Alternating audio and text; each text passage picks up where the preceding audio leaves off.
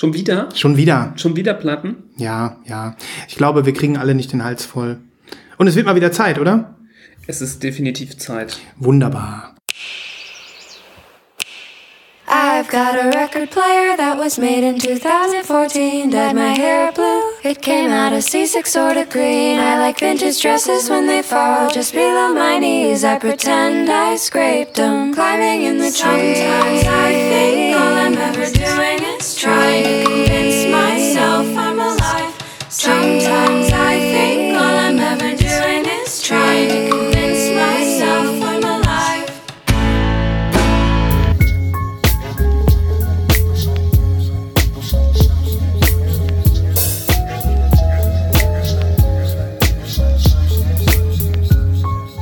Lost in Vinyl, der Podcast für Vinylkultur und Plattenliebe.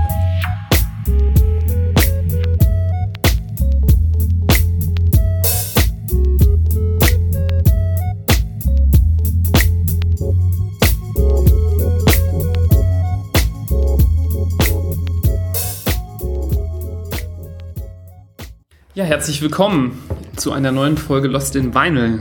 Lang ist's her. Euer Plattenpost-Podcast des Vertrauens. Platten, Platten, Platten.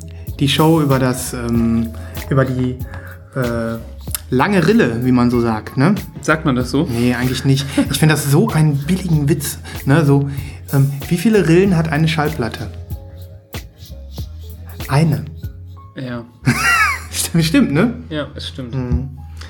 Ja, wir begrüßen euch ähm, in der fast schon Vorweihnachtszeit. Wir haben gerade mal hier so ein bisschen überlegt, ähm, wann wir denn äh, das mal wieder über äh, weihnachtliche Musik hier sprechen wollen. Das heben wir uns aber noch auf. Ja. Das heben wir uns noch Ja, auf. Natürlich wird es dieses Jahr wieder eine Weihnachtsepisode geben, so wie letztes Jahr.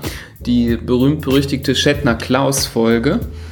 Die werden wir natürlich Zum wiederholen. Eingrooven kann man sich die auch nochmal anhören, auch ein Jahr später, ist kein Problem, weil man ja dort auch die Empfehlungen ja auch zeitlos sind. Genau. Und ähm, auch dieses Jahr werden wir euch äh, konfrontieren mit allen möglichen Weihnachtskram.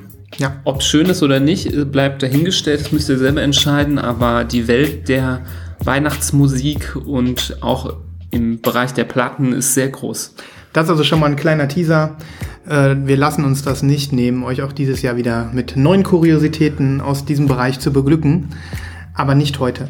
Nicht heute. Nicht heute. Heute wollen wir erstmal wieder aufräumen, was in den letzten Wochen und Monaten so passiert ist und vielleicht auch die ein oder andere kleine unreife Idee, die wir hier so ausgebrütet haben am heutigen Morgen, vielleicht mal mit euch besprechen. Mal gucken, Mal ob gucken, wir dazu mal kommen. gucken.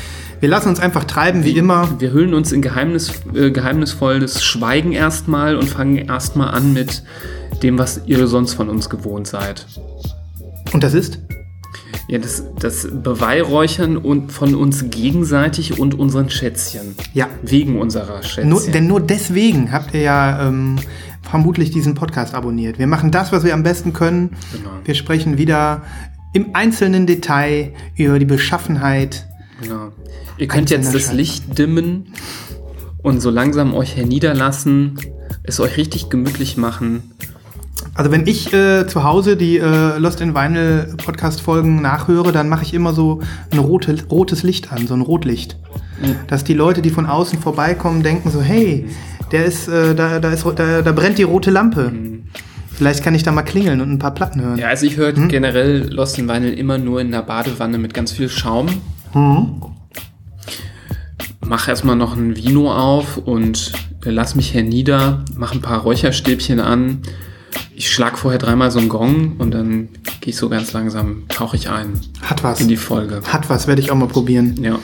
Ja, wir haben äh, tatsächlich, ähm, also ich zumindest, habe äh, noch mal so ein bisschen Revue passieren lassen, was, ähm, was ich so ähm, in den letzten Wochen äh, gekauft habe. Das, das waren ein paar Platten.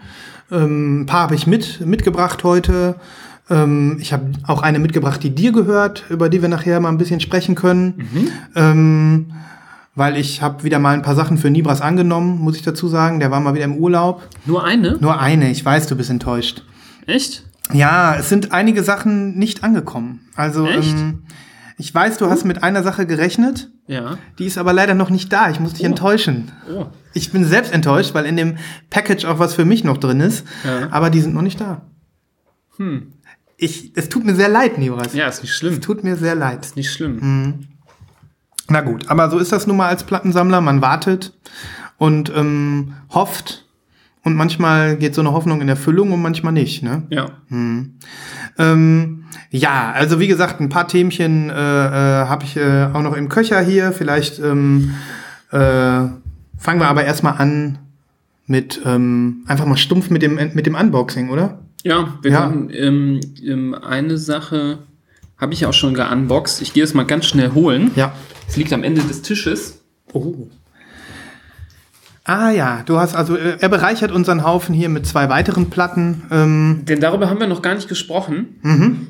Denn ich meine, eigentlich hätten wir schon viel früher darüber sprechen müssen, wenn es einen heiligen Gral gibt, einen wirklich heiligen Gral, ein Ort, der so sakral ist, wie man sich das nur vorstellen kann, an dem man sich wirklich guten gewissen Schallplatten kaufen kann und dann ein richtig tolles Gefühl hat, wenn man den Laden verlässt, dann ist das ja Saturn. Oh ja.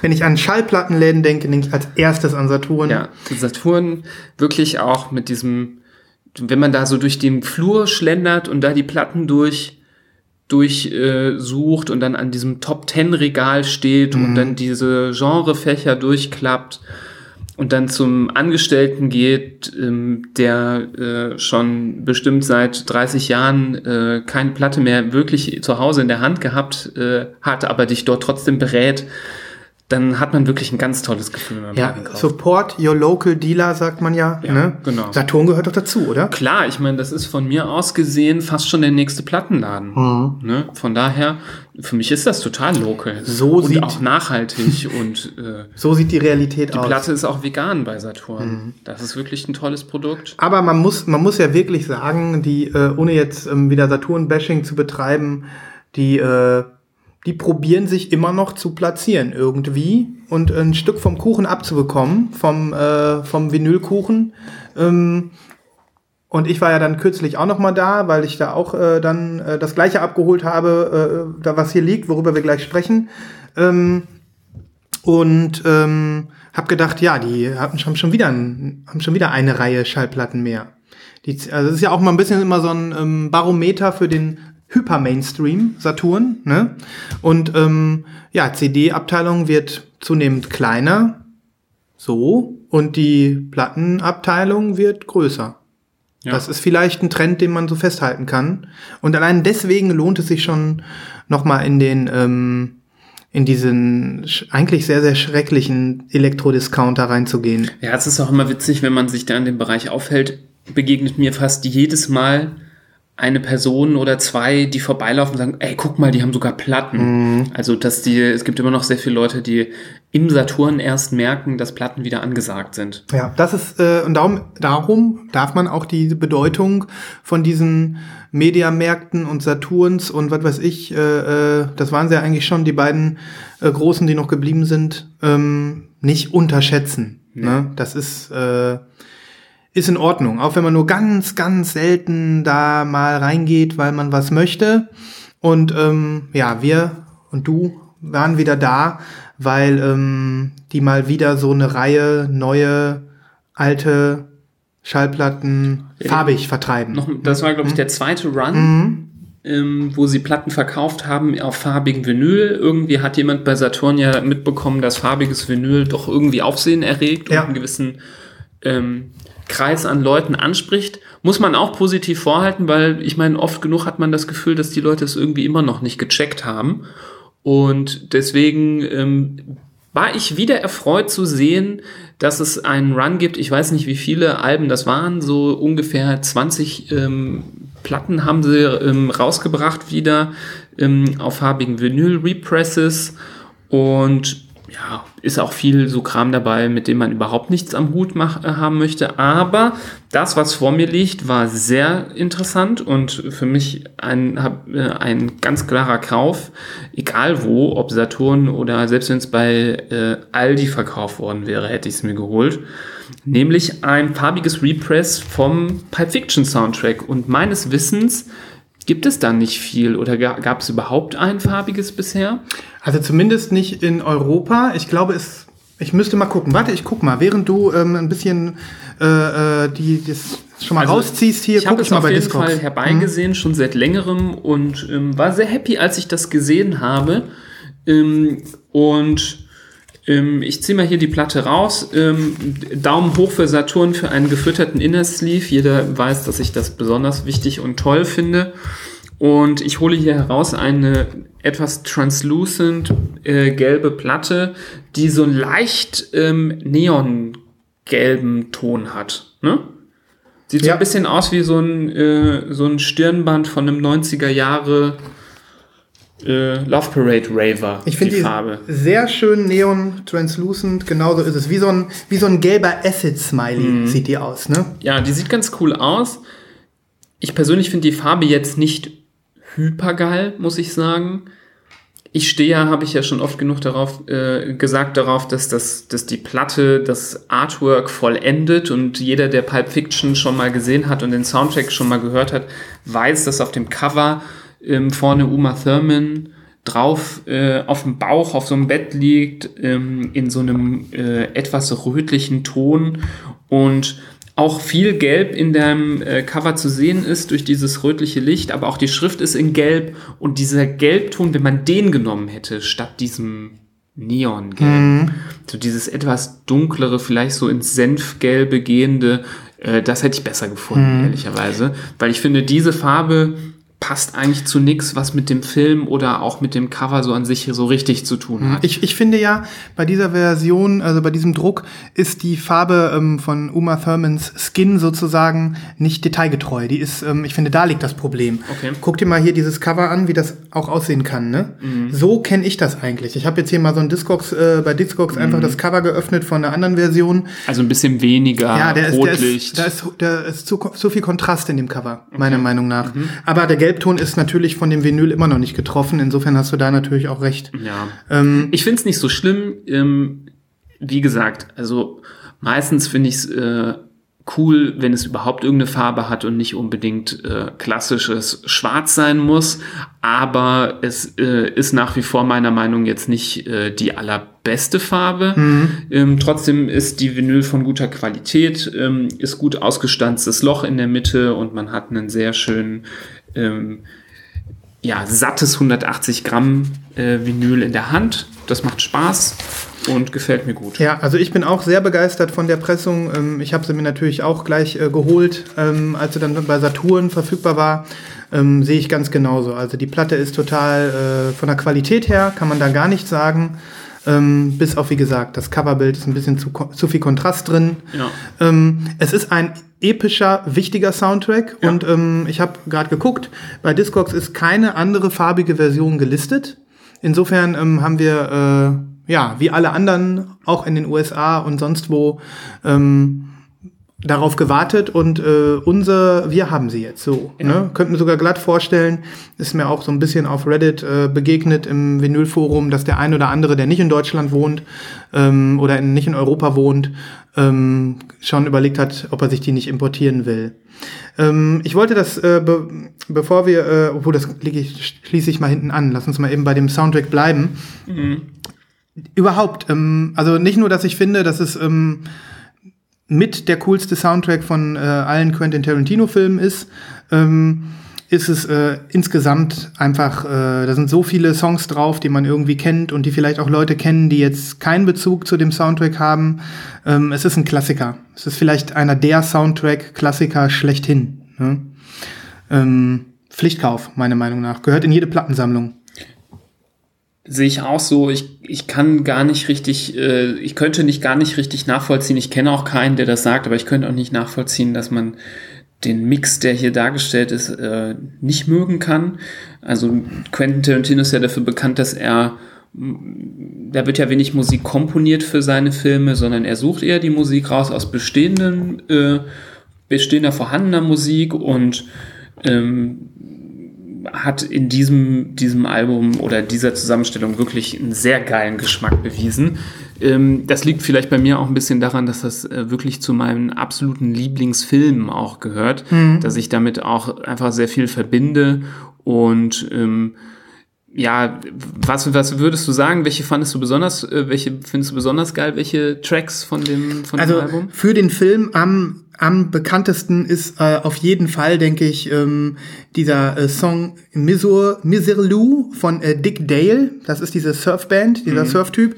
Das ist die, die bekannte, das bekannte Pulp Fiction Theme. Also, mhm ähm, mit diesen äh, schnell gespielten Surfgitarren. Da muss man nur mhm. fünf Sekunden hören und ich wette äh, mit euch da draußen, jeder weiß sofort, worum es geht. Ja. Es ist vielleicht sogar der Song, der am meisten mit Pulp Fiction assoziiert wird.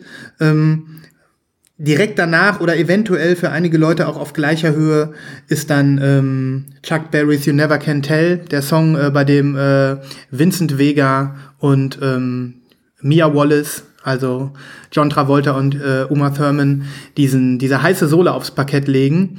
Ähm, Im Prinzip diese Tanzszene. Ne? Mhm. Ähm, auch ultra episch und wird, denke ich, auch stark mit dem Film assoziiert. Ähm, ja, die äh, Dusty Springfield-Version von Son of a Preacher Man ist auch sehr, sehr bekannt für den Film und ja. wie ich finde, ähm, auch die beste Version des Songs. Ne? Das muss man wirklich sagen. Für mich war es auch die Version des Songs, äh, mit der ich zum ersten Mal in Kontakt kam. Also ähm, ich meine, die Originalversion stammt von Marvis Staples und die ist auch cool. Mhm. War ein paar Jahre vorher. Mhm. Ähm, aber äh, diese Version war der erste Version, mit der ich in Kontakt kam. Das ist auch meine Lieblingsversion, mhm. muss ich sagen. Aber das mag auch daran liegen, dass es meine erste war, mhm. die ich da so äh, wahrgenommen habe. Ja. Was, was sagst du noch? Was äh, sind noch Songs, die bei dir immer wieder hängen bleiben, wenn du an diesen Soundtrack denkst? Mm, ich glaube, dieser allerletzte Song, Surf Rider von The Lively Ones, ist auch so ein äh, surfiges Lied, aber so ein bisschen langsamer als, mhm. das, äh, als der Opener. Und den habe ich irgendwie immer im Ohr, wenn ich so an diesen Film denke. Mhm. Ähm, den würde ich auch noch versuchen, auf die, auf die Playlist zu hauen. Den finde mhm. ich auch sehr geil. Aber sonst stimme ich dir voll zu mit den Sachen, die du ausgesucht hast. Aber meiner Meinung nach muss man ganz klar sagen, den kann man von oben bis unten hören, der Song. Ich finde auch Jungle Boogie von Cool and the Gang voll geil. Mhm. Aber das sind alles, alles in einem geile Songs. Und was ich an diesem Soundtrack einfach geil finde, sind auch, dass zwischendurch die Dialoge ähm, abgebildet werden in so kleinen Snippets. Ähm, fängt ja an äh, mit dem Honey Bunny und Pumpkin Gespräch und ähm, ich finde auch das Gespräch von äh, von Samuel L. Jackson und John Travolta über die Burger-Szene in den Niederlanden geil, mhm. den heißt hier, die, die, die, der Track nennt sich Royal with Cheese. Mhm. Jeder, der den Film gesehen hat, weiß sofort, worum es geht. Mhm. Und natürlich ganz am Schluss, an äh, allerletzter Stelle, der äh, Monolog von Samuel L. Jackson äh, über Ezekiel 2517. Das Bibelzitat, ja. ja. Also, das war sogar so ein Zitat, als ich den Film als Jugendlicher gesehen habe, wollte ich das unbedingt auswendig lernen, das mhm. Zitat. Das haben, glaube ich, viele versucht. Ich habe es nicht hingekriegt, aber ich dachte immer, boah, das wäre so geil, wenn du das aufsprechen könntest ist. Mhm. Es ist, es ist, ähm, äh, die, zu diesen Sprüchen wollte ich noch mal sagen. Gut, dass du es ansprichst.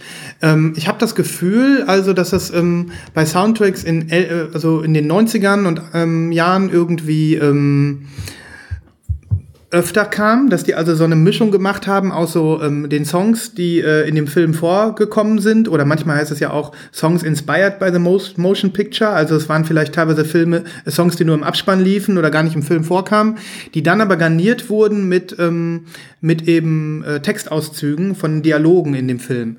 Ähm, das gab es früher öfter. Ich habe das Gefühl, vielleicht hängt das auch mit so ein bisschen mit einer veränderten Industrie zusammen. Heute kriegt man ja manchmal ähm, oder oft ähm, mehrere Soundtrack-Versionen zu einem Film, wenn es ein erfolgreicher Film ist. Man bekommt ähm, den Score, also die Filmmusik, in der nicht gesungen wird. Und ähm, das sind dann auch wirklich nur die, die Töne, die also unter die Szenen gelegt sind. Ähm, und dann gibt's noch eine äh, zweite Version des Soundtracks, wo dann eben die Pop-Songs drauf sind, die, die irgendwie ja. nebenbei im Film laufen. Ich weiß nicht, ob ich das so wahrnehme, aber ich habe das Gefühl, das war früher mehr. Wenn ich mir so Soundtracks aus den 90ern angucke, Anfang mhm. der 2000er, da hatte man das öfter noch, dass wir eben diese Mischung hier hatten. Und Und äh, Pulp Fiction ist ja äh, mitten in den 90ern, 94 äh, gekommen. Das passt da irgendwie rein. Und ja. interessanterweise zum Beispiel ein moderner Soundtrack, der sehr gefeiert wird, ist zum Beispiel der Soundtrack von dem Film Guardians of the Galaxy, den Mhm. du, glaube ich, nie gesehen hast, weil du ja auf äh, so Superheldenfilme überhaupt Mhm. nicht stehst. Aber das Konzept ist ähnlich wie hier. Mhm. Es ist meist Musik so aus den 70er, 80er Jahren, Mhm. die in dem Film die ganze Zeit vorkommt. Der Protagonist hat nämlich so eine Art Kassettenspieler mit einer alten Kassette von der Erde Mhm. und da läuft die ganze Zeit diese Musik während des Films, während der Szene. Mhm. Und das macht den Soundtrack besonders geil. Und ich habe immer wieder das Gefühl, dass die Soundtracks, wo du nur so einen Score hast, dass die einfach nicht so richtig durchschlagende Erfolge erzielen und leider überproportional häufig gepresst werden auf Platten und irgendwo auftauchen und ähm, meinerseits Interesse auch relativ gering an solchen Sachen ist. Ich finde das so, äh, ich habe das leider jetzt heute äh, nicht mitgebracht. Ich ähm, wollte es eigentlich mitbringen.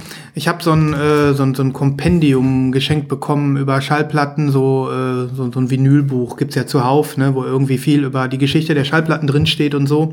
Und ähm, da äh, bin ich dann auch nochmal auf das, wurde nochmal das Thema Soundtracks angesprochen. Und ich habe mich immer gefragt, weil wir landen ja auch immer wieder dabei. Ne? Immer wieder ziehen wir einen Soundtrack hier davor, der für uns irgendwie wichtig ist, relevant ist.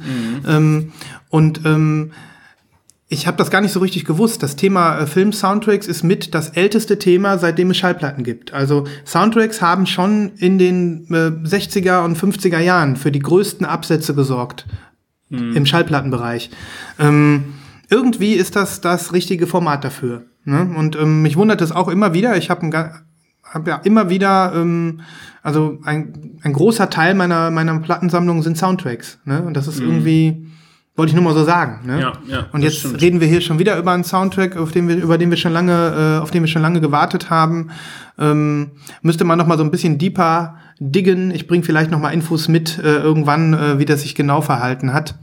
Da habe ich auch noch so ein, zwei andere Anekdoten gelesen. Äh, da tauchen wir noch mal näher ein. Ja. Ich wollte noch mal zu dieser Saturn-Geschichte was sagen. Mm.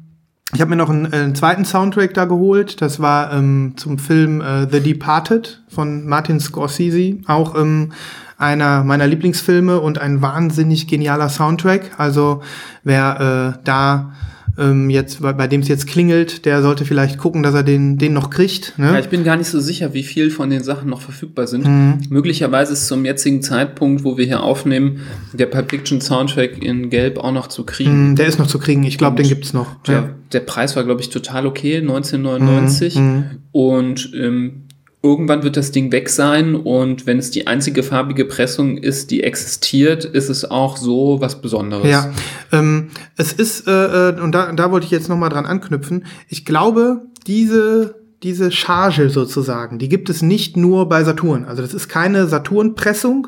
Ich glaube, das ist so ein ähm, Europa-Ding. Also ich habe mal so geguckt, es gibt ähm, auch irgendwie so einen Elektromarkt in Frankreich. Fnac. Fnac, Fnac, Finac und ähm, die, also diese diese farbigen äh, äh, große Teile der äh, dieser farbigen ähm, Sammlungen, die sie jetzt in der zweiten im, zwe- in diesem Jahr rausgehauen haben bei Saturn, die bekommt man auch europaweit in anderen Elektrogeschäften. Okay. Ich glaube nicht, dass Saturn dafür verantwortlich ist, sondern die sind im Prinzip Partner, wie so wahrscheinlich viele andere, Ja. äh, einige andere Elektroketten noch in anderen Ländern. Ähm, aber ich glaube, das ist halt ein Europa-Ding so. Frankreich, Spanien, irgendwie so. Ne? Ähm, genau, das, da, da bin ich irgendwie so drauf gekommen, äh, als ich so ein bisschen geguckt habe. Ich habe irgendwie, glaube ich, bei Discord geguckt, wo kann man die jetzt überall kaufen und ja, ja. Insofern, ich sage ja, Saturn hat seine Berechtigung und ähm, was, was ich halt auch immer sagen muss, ähm, das sind dann wahrscheinlich auch größere Auflagen, die gepresst werden und das merkt man dann auch, ähm, ja, da, da die Qualität stimmt, ne, das ist in Ordnung. Also selbst wenn man da nie reingeht und irgendwie immer das Gefühl hat, hey, äh, man ist kein cooler Typ, der in den Local Record Store geht, wenn es etwas gibt, worauf man Lust hat, zu einem angemessenen Preis, ähm, so, dann, dann, dann ist das einfach mal gut und fertig. ich nicht, ne? äh, Also ich finde diese Politisierung der Plattenszene, zu sagen, das ist politisch korrekt und das nicht, ähm, ist so ein mega Bullshit. Alles, was an Platten gepresst wird, ist gut, dass es sie gibt. Selbst irgendwelche Back-to-Black-Versionen, besser gibt's die, als dass es gar keine Platten gibt. Und ähm, da darf man sich nicht von irgendwelchen Hardlinern so niedermachen lassen, die sagen, support your local dealer. Vor allem, weil wir jetzt, glaube ich, aus der äh, Durstphase, äh, der, des, wo Plattenläden untergegangen sind, langsam raus sind. Platten sind wieder auf dem aufsteigenden Ast und ähm, es gibt auch viele kleine Plattenläden, die meiner Meinung nach nicht besonders geil sind. Und ähm, ich kann jetzt nicht einfach so einen äh, pauschale Aussage raushauen und sagen, geh bitte immer zu deinem kleinen Laden und nie zu einem großen Laden, sondern wie du es gesagt hast, was Geiles einfach kaufen. Und fertig. Genau. Fertig. Ja. Ich finde es immer noch schade, dass es in äh, Deutschland keine farbige Version zum Soundtrack von Jackie Brown gibt. Den hätte ich fast noch ein bisschen lieber gehabt als den von Pulp Fiction. Nicht, weil ich den äh, besser finde. Ich finde ich finde ihn fast gleich auf, aber nicht ganz so gut. Ähm, aber ich äh, habe noch mal eine, eine andere Beziehung zu dem Soundtrack, weil ich den nicht so häufig überhört habe wie Pulp Fiction. Und ähm, den gibt's nämlich in, auch in Gelb, aber äh, nur in der USA-Pressung und das war mir immer zu teuer. Ja, das habe ich auch immer. Genau. Aber irgendwann kommt er vielleicht auch noch. Genau. Geduld haben. Genau. Ja, das, das dazu, ne? Ja. Also, wenn ihr Lust habt auf diesen Soundtrack, fahrt zu Saturn oder geht zu Saturn online und bestellt euch das Ding. Ist halt Saturn, aber dafür habt ihr was Schönes im Regal stehen. Ne? Ja, man kann es auch bestellen und im Laden abholen lassen, äh, abholen gehen. Das ist, finde ich, ein ganz guter Service. Da. Nice. Nice, nice. Ja, ähm, hast du Lust, direkt die nächste Platte anzugucken oder ähm, wollen wir uns noch mal einem anderen Thema zuwidmen? Ich habe ja hier, ich bin ja so, du hast ja gesagt, ich war im Urlaub, stimmt. Und nach dem Urlaub bin ich jetzt hier so äh, ziemlich heiß auf das ganze Zeug, Ja. was hier so äh, sich ähm, aufhält. Ja. Dann äh, leg mal los. Also ich freue mich auch, äh, dass du diese Platte jetzt unboxst. Und du reißt mir gerade was sehr krasses herüber, ähm, wo ich nicht ganz verstehen konnte, dass du es nicht mitbestellt hast. Weil ich dachte, dass wir das früher in unseren gemeinsamen WG-Zeiten viel gehört Haben wir auch, haben wir auch. Und ich verbinde das damit sehr und ähm, höre es bis heute sehr viel und bin, äh, was heißt viel, aber immer wieder kommt es bei mir vor. Und ich war sehr glücklich darüber, dass Ja. es äh, ein Repress gab. Also ich war auch, ich war auch wieder mal hin und her gerissen. Ähm, an dem Moment, wo die Bestelloption halt da war, hatte ich gerade so einen typischen Moment von Kacke, ich habe zu viel bestellt, ähm, ich muss mal verzichten und ähm, deswegen habe ich nicht zugeschlagen. Vielleicht ärgere ich mich irgendwann nochmal. Es handelt sich um das Album. Es handelt sich um ein für mich sehr iconic Album. Könnte sein, dass der ein oder oder ich hoffe, der ein oder andere kennt es bereits. Wenn nicht, nicht schlimm, ihr lernt es dann heute kennen und solltet, es- solltet es euch anhören. Ähm, vom, ich glaube, er ist ein Engländer Okay. und äh, nennt sich Mr. Scruff. Und ähm, er hat mal ein sehr ähm, tolles Album rausgebracht, was Keep It Unreal heißt. Und das ist rausgekommen 1999. Und der Stil ist, dass es ähm, so, ja, wie nennt man sowas? Chillige Beats, ähm, so ein bisschen groovy, ein bisschen so, auch hat so ein bisschen was Jazziges dabei. So jazzige, groovige Ja. Beats, aber auch so ein bisschen, so ein Man- bisschen ins Hip-Hop-Beat-mäßige rein. Ein bisschen in dieses Chill-Hop-mäßige Chill-Hop. Mhm. ja, genau. Und ähm, wirklich ein echt ähm, tolles Album, was man fast in jeder Gelegenheit hören kann, auch super gut mal zum Entspannen oder abends mit Freunden. Ähm, es ist einfach ein, ähm, es ist wirklich sehr schöne Musik.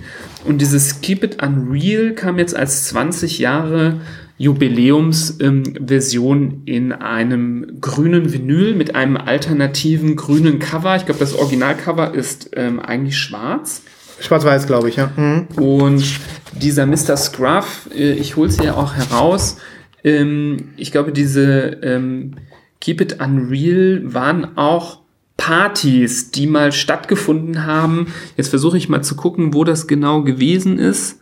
Ähm, kann ich jetzt nicht so erkennen, aber hier ist nämlich ein cooles Poster dabei mit allen Keep It Unreal Mr. Scruff Party Flyern, die jemals ähm, gedruckt worden sind.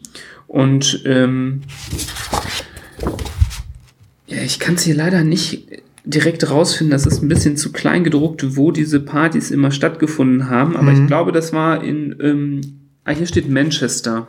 Also in, ich glaube, diese Partys waren legendär, wenn man aus Manchester gekommen ist und dieser Mr. Scruff war, denke ich mal, ein ziemlicher Local Hero. Ja, ja, steht der auch. dann, der kommt auch daher. Ne? der ist dann über den, äh, über den Tellerrand rüber geschwappt ist in, in, in, in das äh, Interesse der ganzen Welt.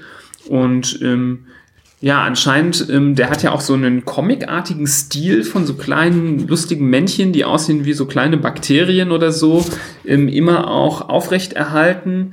Und ähm, das Artwork ist hier ganz witzig mit diesen ganzen ähm, Flyern. Und ich ziehe mal jetzt eine Platte raus, um die mal zu begutachten. Ich bin gespannt, wie sie aussieht. Qualität auch sagt.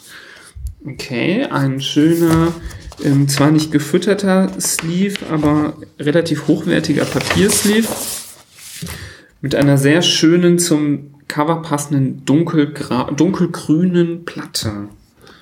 Sehr schön. Translucent grün. Translucent, dunkelgrün, so ein richtig schönes, sattes, ähm, moosiges Grün auf einer wirklich sehr hochwertigen. Oh ja, das gefällt mir sehr gut. Lass mal fühlen. Ein sehr schöner, sehr schön geschnittener, hochwertiger Rand. Schön man sagen. abgerundet, ja. Schön abgerundet. Auch hier das Cover hat wirklich so ein sehr schönes mattes Karton und Mhm. ähm, Ist eine ordentliche Qualität. Das, eine richtig äh, gute Qualität, mit der ich sehr glücklich bin und das ist wirklich ein Album, das werde ich noch meinen Kindern und meinen Enkeln mal auflegen und sagen, das war nicer, nicer Stuff zur Jahrtausendwende. Ja, ich sehe dich schon sehr faltig im Alter von 95 in irgendeinem Stuhl sitzen und sagen, keep it unreal zu deinem, ähm, äh, zu deinem Urenkel. Ja, vielleicht nimmt er dann seine, äh, seine Virtual Reality Brille ab und Mhm. hört mir kurz zu. Oder er bleibt im, im Universum der Ja. digitalen Welt verschwunden. Oder du hast schon gar keinen Körper mehr Vielleicht und besucht bist, mich äh, sein Hologramm eines Tages und verbringt einen Nachmittag mit mir, dann kann ich das auflegen. ja, oder du hast schon gar keinen Körper mehr und bist eine ein in, im Internet existierende Intelligenz, äh, die, die wir uns rein verfrachten konnten. Wer weiß. Genau. Also 20 Jahre ist eine lange Zeit. Das ist so ein typisches Album, glaube ich, für Leute ähm, äh, wie uns, die keine Ja. 20 mehr sind. Ich Ähm, glaube, der bekannteste Song ist Get a Move On. Mhm. Das ist der dritte Track auf der A-Seite. Ähm, das ist, glaube ich, meiner Meinung nach der, der am meisten äh, so auch umhergereicht worden ist. Ich bin auch ziemlich äh, sicher, dass ich mich daran erinnern kann, dass das so einer der ersten Alben waren, die auf YouTube dann komplett äh, zur Verfügung gestanden haben, die man auch da anhören konnte. Zu Zeiten, wo YouTube ja noch relativ frisch war, 2000, äh, 2007, 2008 ähm, habe ich so meine ersten Schritte auf YouTube gemacht und fand es dann ganz äh, cool, dass ich mal dann rausgefunden habe, dass man da die ganzen Tracks auch anhören kann, ohne dass man irgendwelche semi-legalen Wege finden muss, um an die Musik ranzukommen. Also armer äh, Schüler und Student ähm, konnte man die damals hören und Get a Move On war, glaube ich, immer der Song, der die meisten Klicks hatte. Ja. Und ähm, ich freue mich wirklich sehr darauf, gleich im Anschluss an unsere Aufzeichnung hier das Schmuckstück auflegen zu können. Und wir werden natürlich ein paar Songs in die Playlist packen, wenn ihr Bock habt auf so ein bisschen Oldschool-Zeug ähm, mit legendärem Status. Ja. Hört das mal durch. Aber zeitlos, finde ich. Also, Ja, schon, schon. Äh, wenn, man das, wenn man das auflegt, ähm, wenn man sich das anhört, ist meiner Meinung nach nicht rauszuhören, dass wir von etwas sprechen, von Musik sprechen, die 20 Jahre alt ist. Also manchmal hat man, äh, wenn man irgendwie so Sachen hört aus den 70er, 80ern, die so ein bisschen einen elektronischen Einschlag haben, kann man das auch hören, dass die ein bisschen älter sind. Nicht immer. Es gibt immer ähm, gerade so, du hast ja auch viel dieses japanische Ambientzeug, ne? So teilweise ist das, geht das ja zurück auf die 80er und frühen 90er. Das klingt schon alles saumodern, wenn man sich das so anhört, aber manchmal hört man das schon irgendwie Ja, raus. ja, ja. Gerade wenn das so ein bisschen dieses, ähm, so aus dem französischen Raum kommt, ähm, aus den 70ern, da kann man schon hören, dass das alt ist. Ja, es gibt so Alben, glaube ich, gerade im, im Bereich so, äh, was weiß ich, ähm, die man so zum Chillen oder so mal auflegt, äh, in, in Runden, die so als Hintergrundmusik laufen, wo man irgendwie ähm, immer wieder drauf zukommt. Wo man, glaube ich, auch in zehn Jahren noch sagt, das lege ich wieder auf, das passt einfach gut, ne? So, so, so wirklich zeit, zeitlos, die zeitlos sind. Und das trifft hier äh, auch zu. Das, ist- das finde ich auch, ja. Ja.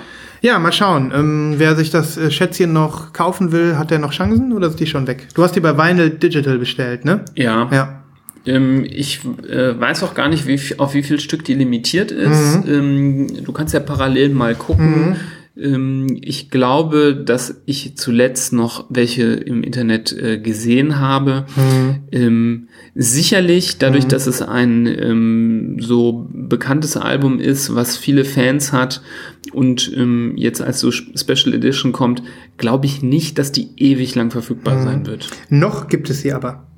Genau. Gibt schon einen Hinweis, dass sie vielleicht nicht mehr so lange. Nee, Ne? Nee, nee. Aber Ready for Shipping. Ready for Ja, Shipping. 25,95 bei Vinyl Digital. Schlagt, schlagt doch zu, Das ist wirklich, äh, das lohnt sich wirklich. Mhm, Okay, cool. Ja, ähm, schöne Platte. Schöne Platte. Jetzt wollte ich dir mal eine zeigen, die ich mitgebracht habe. Ähm, einfach nur, weil ich so überlegt habe, welche ist die schönste Platte, die ich mir in den letzten äh, Wochen gekauft habe. Du hast sie vielleicht schon auf meinem Instagram-Account gesehen. Ich weiß, dass du die Band auch magst. Deswegen habe ich sie mal mitgebracht. Ähm, und zwar handelt es sich um das neue Album der, äh, der ähm, Los Angeles basierten Band Dive. Div, wir haben schon mal über die gesprochen. Ich glaube Dive. Mhm. Ich sag immer, ich glaube Dive. Ja, ich glaube auch. ähm, ja, das ist äh, richtig schöner Indie-Rock, kann man so sagen, alternativ. Ähm, die Band ist irgendwie nicht zu fassen vom Stil her. Also du hast ähm, ja auch eine Platte von denen, über die haben wir hier, glaube ich, auch gesprochen, ähm, über das Vorgängeralbum. Ähm, wie hieß das nochmal? Wie heißt das nochmal? Is There Are oder sowas. Ja. Ähm, und ähm, das neue Album ist soundtechnisch ein bisschen anders. Und man hat wieder mal das Gefühl, ähm, die erfinden sich neu. Ob man das gut findet, steht noch nicht fest. Das ähm, muss jeder selbst für sich entscheiden. Aber es ist das dritte Studioalbum und alle drei Studioalben klingen anders. Man hat immer noch nicht das Gefühl, als wenn die sich gefunden hätten. Mir gefällt's. Mir gefall, gefielen auch schon die drei Vorab-Singles, deswegen habe ich, ähm, war das für mich ein No-Brainer, dazu zu schlagen. Und es war ein Album, wo ich auch sagen muss, ähm, was ich direkt vorbestellt habe, als ähm, die Ankündigung kam, weil ähm, ich keine Hemmungen hatte, weil ich das ähm, echt faire Versandbedingungen sind das gewesen aus den USA. Ja. Ähm, und ja, da gab es für mich also wirklich kein, äh, keine, kein großes Überlegen. Ja. Ich liebe das, wenn du irgendwie das, wenn du ein bisschen das Gefühl hast, hey, du bist al- als Europäer nicht benachteiligt, denn ähm, das ist über Omnian Music oder so vertrieben worden. Auf der Label-Website habe ich es bestellt ähm, und es waren 12 Dollar Porto. Das ist okay. Das ist mega. Das ist wirklich mega. Da denkt man dann nicht nach. Da sagt man sich, okay. ja. Ne, das tat Ich meine, wenn Hm? wir selbst bei uns zur Post gehen, Mhm. obwohl in den USA kostet richtig viel von hier, ne? Nee, nee, ich nehme alles zurück. Ja, ja, aber, aber ich finde das einfach toll. Also ich glaube nicht, äh, vielleicht haben die irgendwie Shipping-Konditionen, weil die so viel versenden oder sonst was. Aber ich finde das einfach cool, wenn so ein US-Label dann einfach sagt, wir verschiffen weltweit für, weltweit für einen enorm fairen Kurs. Da warte ich da nicht drauf. Da zahle ich auch gerne dann nochmal zwei Euro oder fünf Euro Einfuhrumsatzsteuer, wenn es dann wirklich so weit kommt. Naja, ich habe auf jeden Fall sofort bestellt. Diese Version des Albums war auf 2000 Stück limitiert.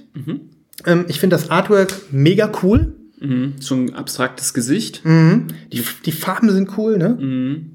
Ähm, ein Obi-Strip ist hier dabei. Ja. Ich muss ja sagen, für mich ist das kein richtiger Obi-Strip. Nee, das ist mehr so eine Art äh, umklammernder Strip, ne? Mhm, genau, deswegen habe ich das auch hier in so eine Schutzhülle getan, das Ja. weißt du ja, ne? Ja. Und das tust du ja nur im äußersten Notfall. Genau, genau. Und ähm, jetzt hole ich die Platte mal raus. Du hast sie schon auf Instagram gesehen, nehme ich an. Ja. Trotzdem will ich sie mal in den Händen halten. Ja, das war so ein bisschen doof. Also es war kein gefüttertes Sleeve dabei. Ah. Muss ich nochmal austauschen demnächst, habe ich jetzt noch vergessen. Ja. Aber schwarze gefütterte, hast du welche? Nee, ich wollte uns noch welche bestellen Ja, demnächst. mach mal, mach mal. So. Ich brauche auch welche. Ja, die ist ja wunderschön, muss man sagen. Mhm. Mein lieber Scholli, wie beschreibt man das? Ein ähm, so ins Marbled gehende, nee, man nennt das, man nennt das ja Burst, ne? Burst, ja, habe ich Burst. auch so im Kopf. Wenn das so ein bisschen wie so Sonnenstrahlen aussehen, nicht Splatter, aber so, ähm, so Schlieren, die so von der Mitte weggehen. Es hat auch so ein bisschen was Blobmäßiges, weil es um den Sticker herum auf der einen Seite so ein starkes Gelb hat, dann ist der überwiegende Teil der Platte in so einem, ich würde mal sagen, Weinrot. Und dann ist aber auch noch ohne einen richtigen Split zu machen, die eine Seite in so einen lila getaucht.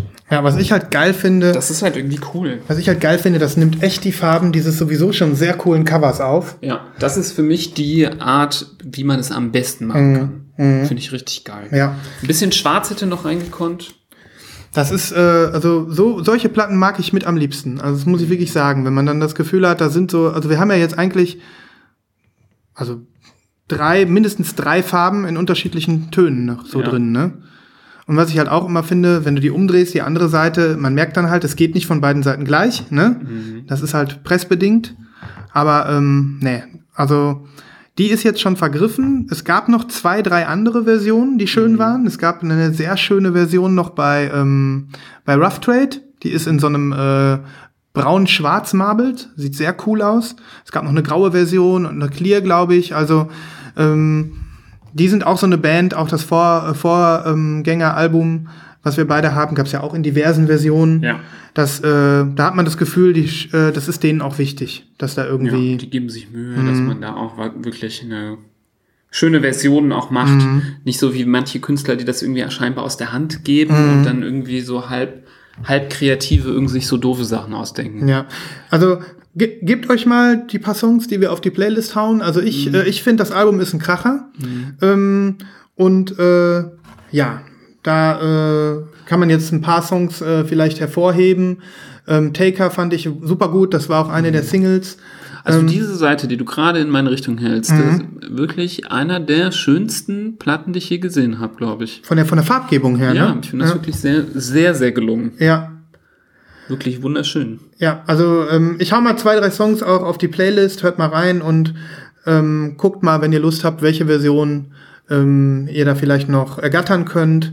Ähm, sowas unterstützt man gerne. Ja, hammer cool. Und wie gesagt, ich war begeistert von den tollen Versandbedingungen. Da, äh, da kann man nichts sagen. Nee, ne? gefällt mir sehr, sehr gut. Ja. Hammer. So, die packe ich jetzt mal wieder weg. Und währenddessen ähm, überlegen wir. Ich wollte, ich wollte gerne noch eine Anekdote erzählen. Ja. Auch zum Thema aus, aus diesem Buch, ne? Moment, ich mach mal eben die, diese erotischen Geräusche, die, die sollen jetzt mal hier so bleiben. Ah, Schön. so, wie das eingetaucht ist. So krass.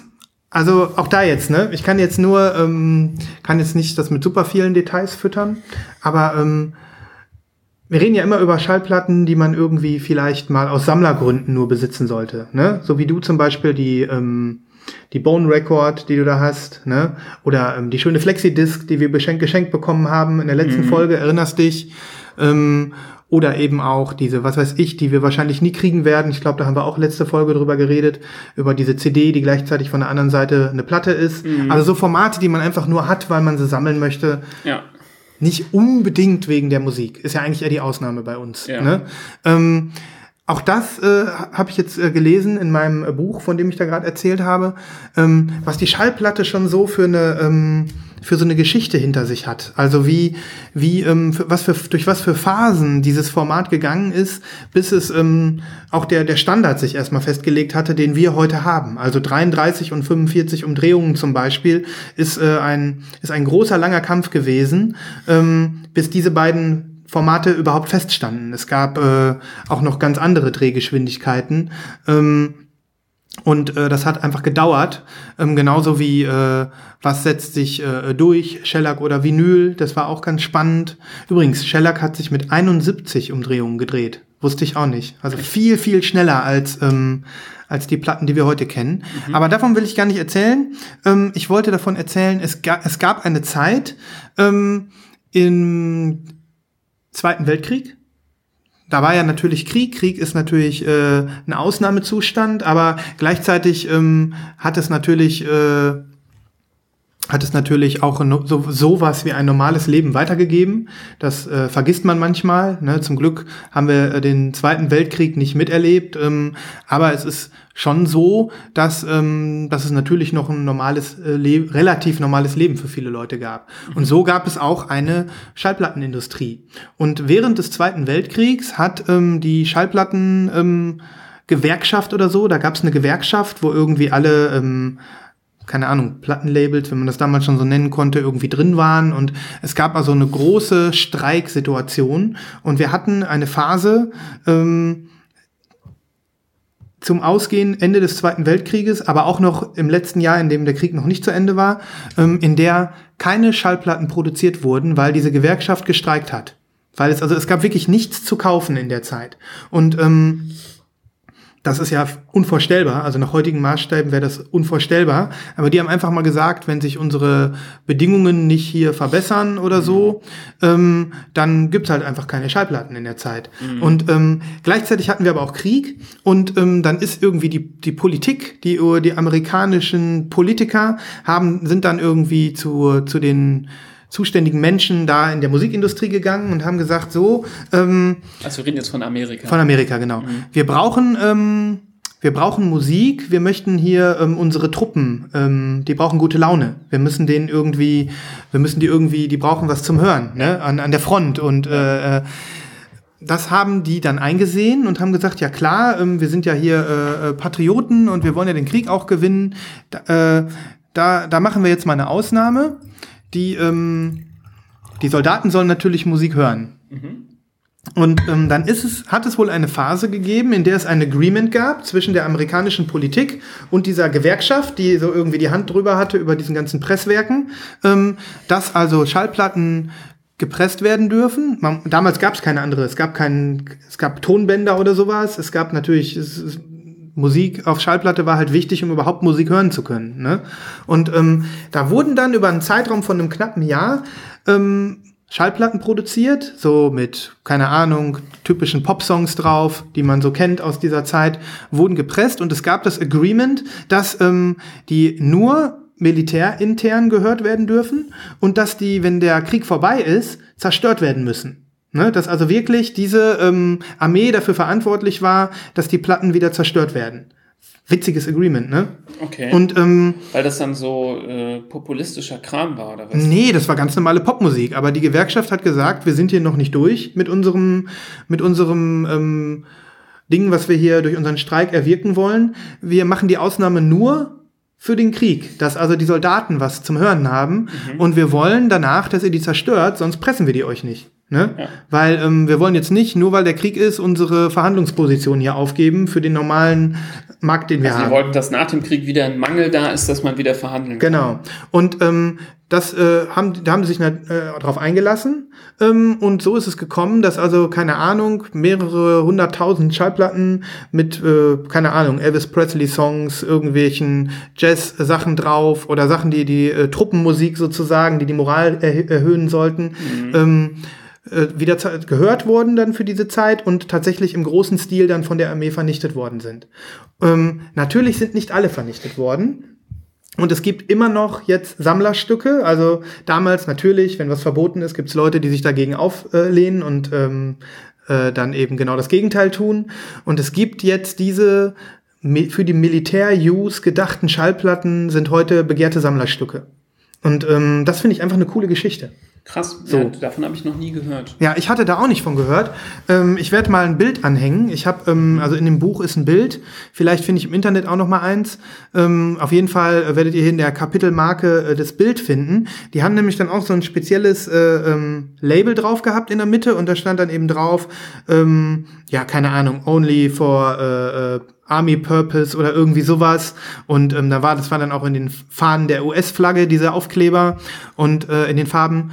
Und ähm, ja, man erkennt das also ganz deutlich, wofür das gedacht war. Ne? Mhm. Und ähm, ich finde das einfach eine krasse Geschichte so, weil das so eine sehr analoge Anekdote eigentlich ist mhm. aus dem äh, Zeitalter der äh, des Musikvertriebs so. Ne? Mhm. Und ähm, da habe ich gedacht, also ich habe noch nicht geguckt oder so, was solche Schallplatten, ob man die irgendwie kriegen kann bei eBay oder ob die bei Discogs gelistet sind, ähm, dass man da vielleicht auch mal guckt. Ne? Das ist, finde ich, auch noch mal so ein besonderes Sammlerschätzchen so. Ne? Ja. Hm.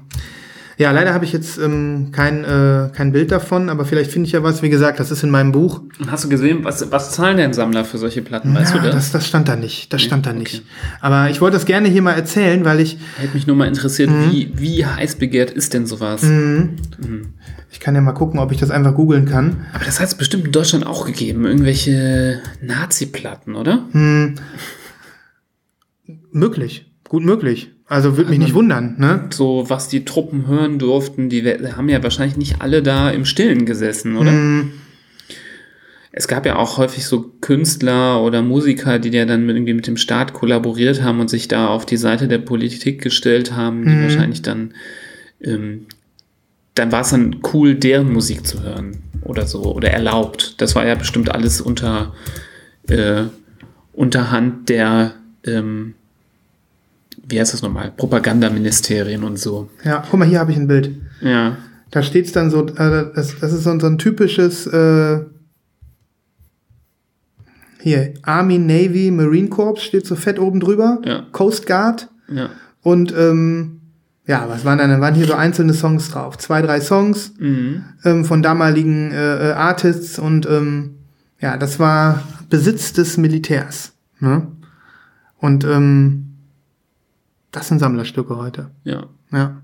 sehr cool. Ja, ist mal so eine Story. Also die Geschichte der Schallplatte, ich versuche da noch mal so ein paar mehr äh, äh, Anekdoten einzustreuen. Nicht Wie heißt denn dieses Buch? Vielleicht interessieren sich ja die Hörer auch für das Buch, was du hast. ja, das heißt einfach nur Vinyl.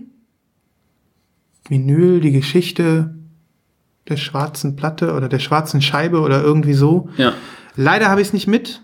Aber in dem Moment, wo ihr dieses hört, die Qualität des Podcasts ist viel höher als das, was ich jetzt sage, weil ich habe es ja dann rausgesucht, wenn ihr das hört. Das heißt, ihr findet den Namen des Buches und die Bestellmöglichkeit in den Shownotes. ja, Ist das nicht fantastisch? Perfekt. Also ich glaube, es gibt einfach viele Bücher, äh, die gut sind und ähm, äh, das ist dann auch Geschmackssache so. Aber mir gefällt dieses Buch sehr gut. Ich bin froh, dass ich es geschenkt bekommen habe und ähm, Ja. da kann man so die ein oder andere äh, Sache sich noch rausziehen. So Ja. verlinke ich mal Vinyl und dann noch irgendwas darunter. Ne? Und du kannst es dir mal angucken, wenn du demnächst bei mir bist. Ja, ne? sehr interessant. Ah, da ist alles drin. Da ist alles drin. Da wird auch, ich bin gerade bei dem äh, Kapitel über diese Voyager Golden Records, haben wir hier auch schon mal drüber gesprochen. Ne? Also, Die ins ähm, All rausgesendet worden genau, ist. ja. Mhm. Es ist schon, äh, ist schon alles cool. Und wie gesagt, auch dieser Formatkrieg, also ich bin noch nicht äh, so richtig äh, durch, aber ähm, das war auch total spannend. Also da wurde irgendwie, ähm, also das haben wir ja nicht so mitbekommen, die Zeit der Singles, ne? So, wo so Singles total ähm, in waren. Ähm, und äh, so wie in dem Buch beschrieben ist, ist so diese ganze Verbreitung von, von, äh, von Rock'n'Roll ist auch hauptsächlich über Singles passiert. Ne? Da gab es dann eine neue Single von Elvis Presley, eine neue Single von Chuck Berry. Ja. Die haben damals noch keine Au Alben aufgenommen. Das Format existierte noch nicht.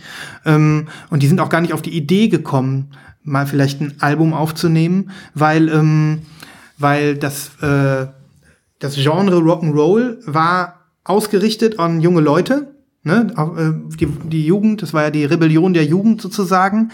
Und ähm, die, die sind deswegen nicht auf die Idee gekommen, ein Album aufzunehmen, weil die wussten, also erstmal am Anfang gab es noch keine Langspielplatte, die ist später erst erfunden worden. Ne? Ähm, die Technik hat sich halt immer verfeinert zum Pressen von Schallplatten, aber es gab auch eine überlappende Phase, in der die Langspielplatte, so wie wir sie heute kennen, schon draußen war, aber die haben trotzdem noch weiter auf Singles veröffentlicht. Und der Grund war, das haben junge Leute gekauft und junge Leute hatten wenig Geld.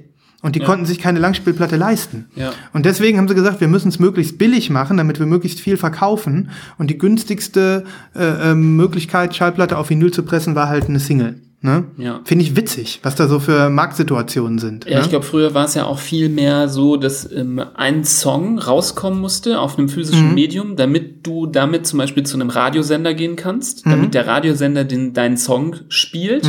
Der hat ja dann nicht ein Album für dich gespielt, sondern es ging ja halt um den einen Song, mit Mhm. Ja. dem du dann berühmt werden sollst. Ja. Und dass, wenn dein Song zum Beispiel im Radio durch die Decke geht und dann in den Charts landest, dass eine Band zusammengestellt wird und du eine Tour machst. Mhm. Das war ja früher so mehr das Ding.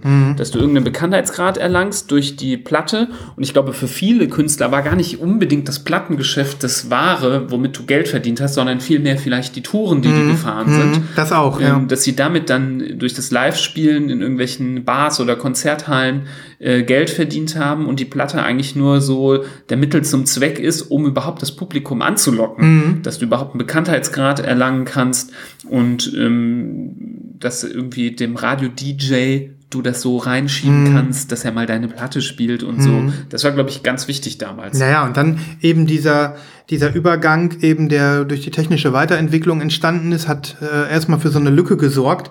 Das wurde da dann auch beschrieben, so die ersten Langspielplatten von den damaligen Popstars, um mal wieder von Elvis zu erzählen, der natürlich omnipräsent war.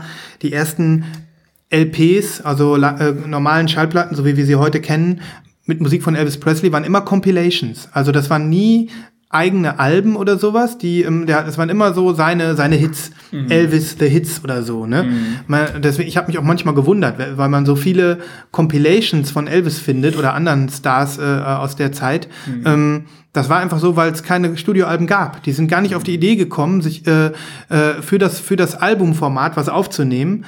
Ähm, die wussten am Anfang nicht so richtig, was die mit der Langspielplatte anfangen sollen. Ja. Es waren dann so, irgendwann poppte es dann auf, dann gab es so, was weiß ich, ähm, gab es ähm, Sgt. Pepper von den Beatles, wurde als eins der ersten Konzeptalben bezeichnet, wo die sich überlegt haben, das ist ein Album, was, was wir jetzt speziell mit Augenmerk auf dieses LP-Format aufnehmen. Ne? Ähm, und dann kam eben das Albumkonzept, ist dann so langsam erst Ja. in die Gänge gekommen. Ne?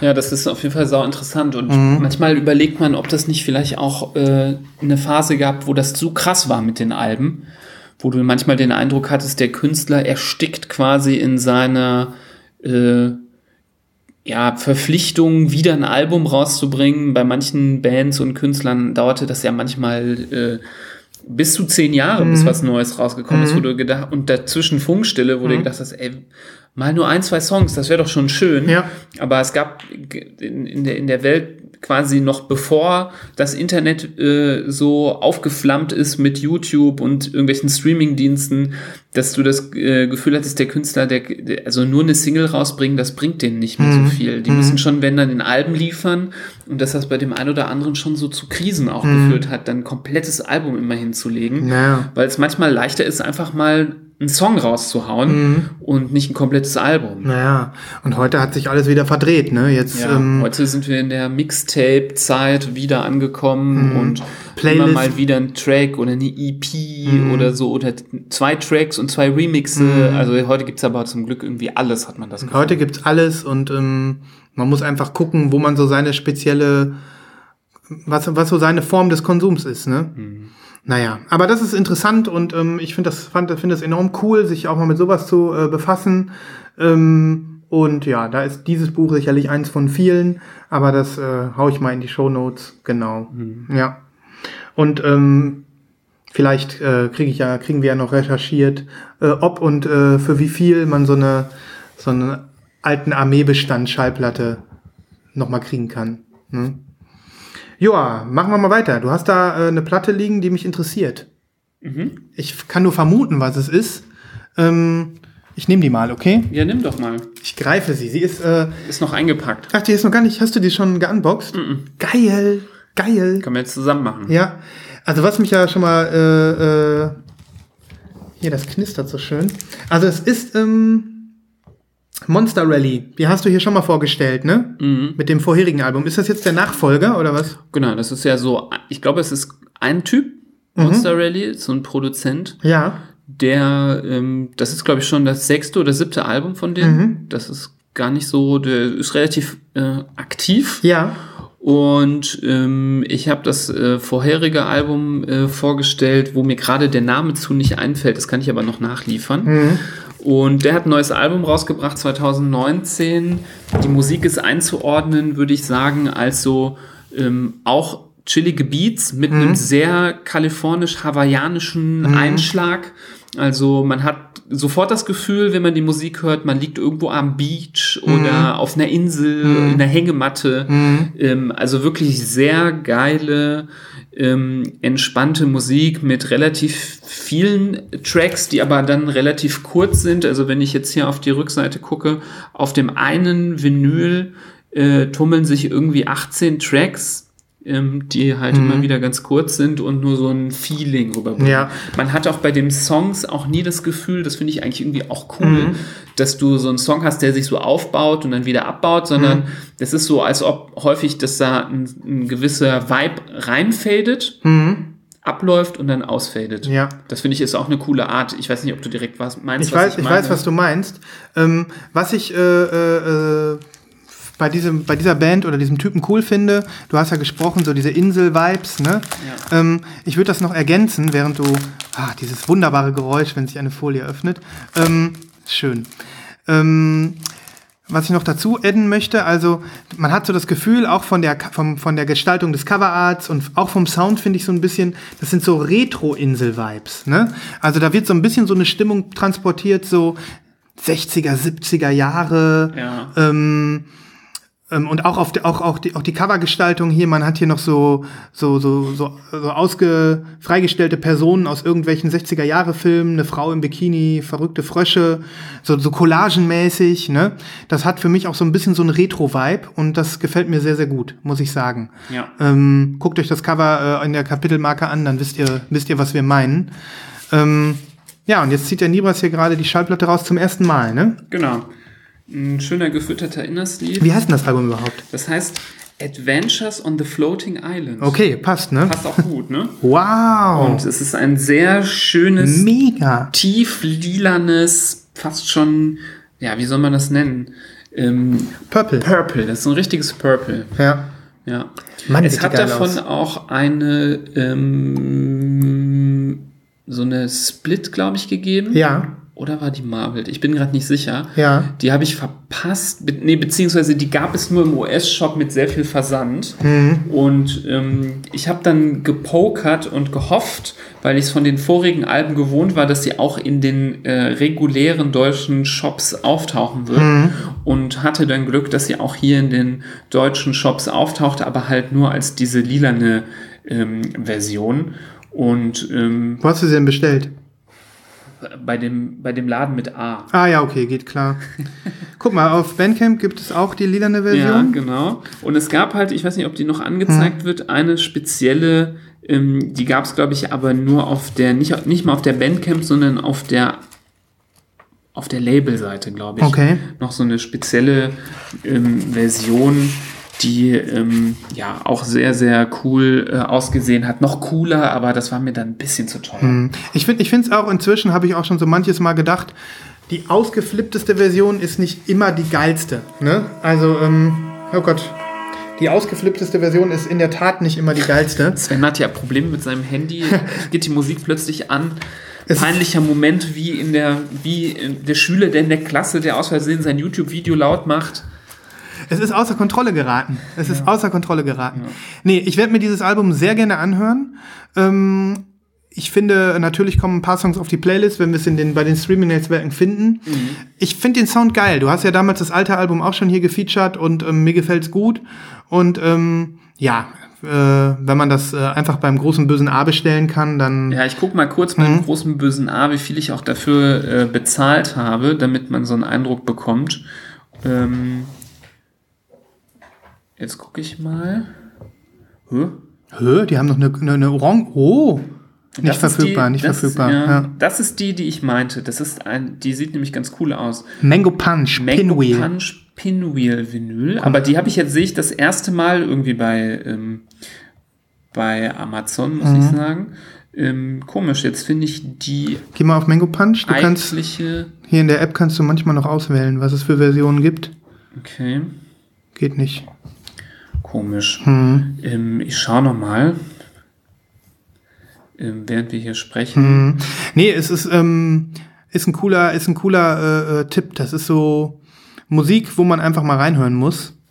Und ähm, Also bei HHV sehe ich sie jetzt gerade hier für äh, Für ein 20, 1999. Ähm, genau, und komischerweise, ich habe sie wie gesagt ähm, bei Amazon gekriegt in der lilanen Version, wird jetzt hier gerade nicht mehr angezeigt auf Amazon.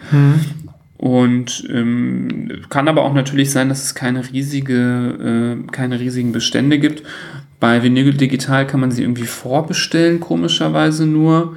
Ähm, und die äh, Mango Punch, ja, das ist so eine US-Version, die sehe ich jetzt hier nur bei Discogs, ehrlicherweise. Und fängt da jetzt leider schon ab äh, 35 Euro ohne Versand erst an. Ähm, ja, würde ich jetzt nicht sagen, dass sich das mega lohnt. nee, Ähm, die Lilane sieht sehr schön aus und ähm, die kann man sich, glaube ich, guten, guten Gewissens auch schießen. Ähm, Limited Edition, ich kann aber nicht sagen, limitiert auch wie viel. Ich finde, das ist einfach sehr schöne, easygoing Musik. Mhm. Und ich merke in letzter Zeit immer öfter, dass ich so Sachen auch einfach sehr gerne auflege. Mhm. Ich hole die einfach gerne raus, mache die an ähm, zum Entspannen und ähm, ich finde auch Platten, die jetzt musikalisch nicht den übermäßigen Hypertiefgang haben, auch immer wieder schön, einfach mal, damit man sich ähm, auch mit Musik auch mal entspannen kann. Mhm. Natürlich äh, will ich nicht sagen, dass die Sachen, die sehr großen Tiefgang haben, nicht auch zum Entspannen dienen, Mhm. aber ähm, es gibt halt auch viel Musik, der man sich einfach noch viel mehr widmen muss, damit man sie auch wirklich wahrnehmen kann. Mhm. Also ein, eine Kritik habe ich an diesen ganzen Aufmachungen. Wie gesagt, super Cover. Ähm, ich finde so, hier ist so eine Folie drum, ne? Ich meine, das ist jetzt keine, ähm, keine, äh, äh, keine normale Plastikhülle, die man mal schon selber um seine Schallplatten macht, sondern Ja. so eine, die oben so Klebezeug hat. so wie so, ein, äh, wie so ein Briefumschlag. Genau, die man so aufmachen kann und wieder zumachen, so, aber wo man das Gefühl hat, wenn man das super häufig macht, dann ähm, ist der Kleber vielleicht irgendwann weg. Ja. Ähm, und so, solche Dinge schmeiße ich normalerweise weg. Mhm. Weil das ist auch, finde ich, zum Hören ist das total doof, wenn man die immer wieder da rausfriemeln muss. Ja. Jetzt haben wir aber hier die Besonderheit, dass da, dass das eigentlich zum Coverdesign mit dazugehört. ja, weil da so ein riesiger Aufkleber drauf Da ist ein riesiger Aufkleber drauf. Aber das sehe ich das erste Mal, wo das jetzt geliefert worden ist, weil im Internet hast du immer nur so gesehen. Mhm. Ah, okay. Also Mhm. ich würde, da- ich lege da nicht viel Wert drauf und ich glaube, ich werde den Schriftzug Aufkleber einfach wegschmeißen. Mhm. Ja, ich habe da so einen, so, einen, so, eine, so einen alten Koffer, da sammle ich so Sachen drin, die ähm, zu der Schallplatten dazugehören, wo ich aber sage, das ist nicht funktional, die immer wieder drum zu friemeln. Ähm, da würde ich das reintun, aber ich würde die mir ohne diese Folie ins Regal stellen. Ne? Ja, das werde ich auch machen. Dass man sie halt einfach auch hören kann, so. Ja. Ähm, das finde ich dann immer so ein bisschen undurchdacht, so, weil wenn man sowas macht, dann weiß man doch, dass äh, die Plattensammler irgendwie dann im Zwiespalt sind. Schmeißen sie es weg, Ja. schmeißen sie es nicht weg. Ne? Ich schmeiße es weg. Ja, ich würde es auch äh, weg damit so. Ne? Ja. Aber eine leichte Inkonsistenz. Ähm, dafür gibt es einen, einen kleinen Nerdabzug von uns. Ne? Ja. Aber was soll's. Ne? Ich bin Okay. gespannt auf das Album. Ich äh, werde auf jeden Fall Ja, reinhören. können es gleich mal auflegen. Mhm, mhm. Sehr cool. Ja, das heißt, du hast äh, hier zwei nagelneue Sachen ähm, geunboxed, die, Ja. ähm, die du selber noch nicht gesehen hast. Tatsächlich. Ne? Mhm. Ich ähm, habe auch noch zwei oder drei Platten mit. Ich würde sagen, da kannst du dir einfach eine von aussuchen. Ja, ich bin erstaunt, dass ich das hier gesehen habe bei dir. Ja, Ähm, Da war ich, äh, also ich habe es bei dir in deiner Instagram-Story gesehen und äh, hätte nicht gedacht, ähm, dass ich mir das hole. dass du das, das passt nicht so ganz in dein Catalog. Das stimmt auch. Das und stimmt auch. das hat mich einfach gewundert, dass du die hast. Ich habe die nämlich auch. du hast die gleiche? Ja, nee, ich Andere die, Auflage. Ich habe die, ich kann sie rausholen. Das ist eine sehr komische Version, Mhm. die ich habe. Du kannst ja anfangen zu erzählen und ich kann versuchen zu gucken, ob ich auf die Schnelle meine finde. Okay, ähm, vielleicht, ähm, vielleicht äh, äh, wundert es den einen oder anderen äh, von euch, ähm, aber vielleicht ist es auch das erste Mal, dass wir hier ähm, jetzt gemeinsam, also Nibras und ich, ähm, von, sage ich mal, von gleicher, äh, vom, aus dem gleichen Impuls heraus ähm, über ein Jazzalbum sprechen. Also wir machen, wir öffnen äh, jetzt nicht äh, das äh, große Kapitel der Jazzmusik hier bei Lost in Vinyl, ähm, aber tatsächlich ähm, haben wir hier beide ähm, anscheinend ein gleiches Album im Regal stehen. Er sucht, er sucht und Erzähl er, schon mal. ja, also es handelt sich um ähm, um das Dave Brubeck Quartett. Dave Brubeck ist ein amerikanischer Jazzmusiker, der in den 50er und 60er Jahren aktiv war und der, glaube ich, lange aktiv war. Der ist noch gar nicht, ist noch gar nicht so lange her, dass er das Zeitliche gesegnet hat. Ähm, und äh, hoho, das ist aber ein Bootleg, ne? Nee. Ähm, ich, ich auf jeden Fall ähm, hab's ja jetzt, bin ja jetzt kein, ähm, kein Experte für Jazz. Ich weiß nicht, ob du dich als Experten für Jazz bezeichnen würdest, niemals. Nein, definitiv nicht. Aber ähm, das ist so ein, äh, es handelt sich jetzt hier im Speziellen um das Album Timeout. Ähm, und das ist, glaube ich, sein bekanntestes Album oder das bekannteste Album dieses Quartetts. Der Dave Brubeck hat ja auch noch alleine Musik gemacht, Solomusik, aber mit seiner Band war er am erfolgreichsten und ähm, Timeout ist ist vielleicht das bekannteste Album, was er rausgebracht, was diese Truppe rausgebracht hat. Sehr bekannt auch. Sehr bekannt. Sehr bekannt. Es ist, ähm, es ist ähm, vielleicht so bekannt wie Miles Davis Kind of Blue. So es spielt in der gleichen Liga. Also es ist für Leute, die keine Ahnung von Jazz haben, die bege denen begegnen erst solche Alben. Ne? Da, also das, das kann man, denke ich, sagen. Und ähm, und ich bin auf das Album gekommen, weil ich ähm, es einfach interessant fand, mich mit dem Musiker zu beschäftigen, weil ich mir nämlich das ähm, bei Vinyl Me Please, ähm, weil ich nicht wusste, was ich nehmen sollte, was ich mir erst swappen sollte. Und die haben da ein Dave Brubeck-Album, was mich, ähm, ohne dass ich irgendeine Ahnung von Jazz hatte, von seiner Musik hatte, ähm, angesprochen hat.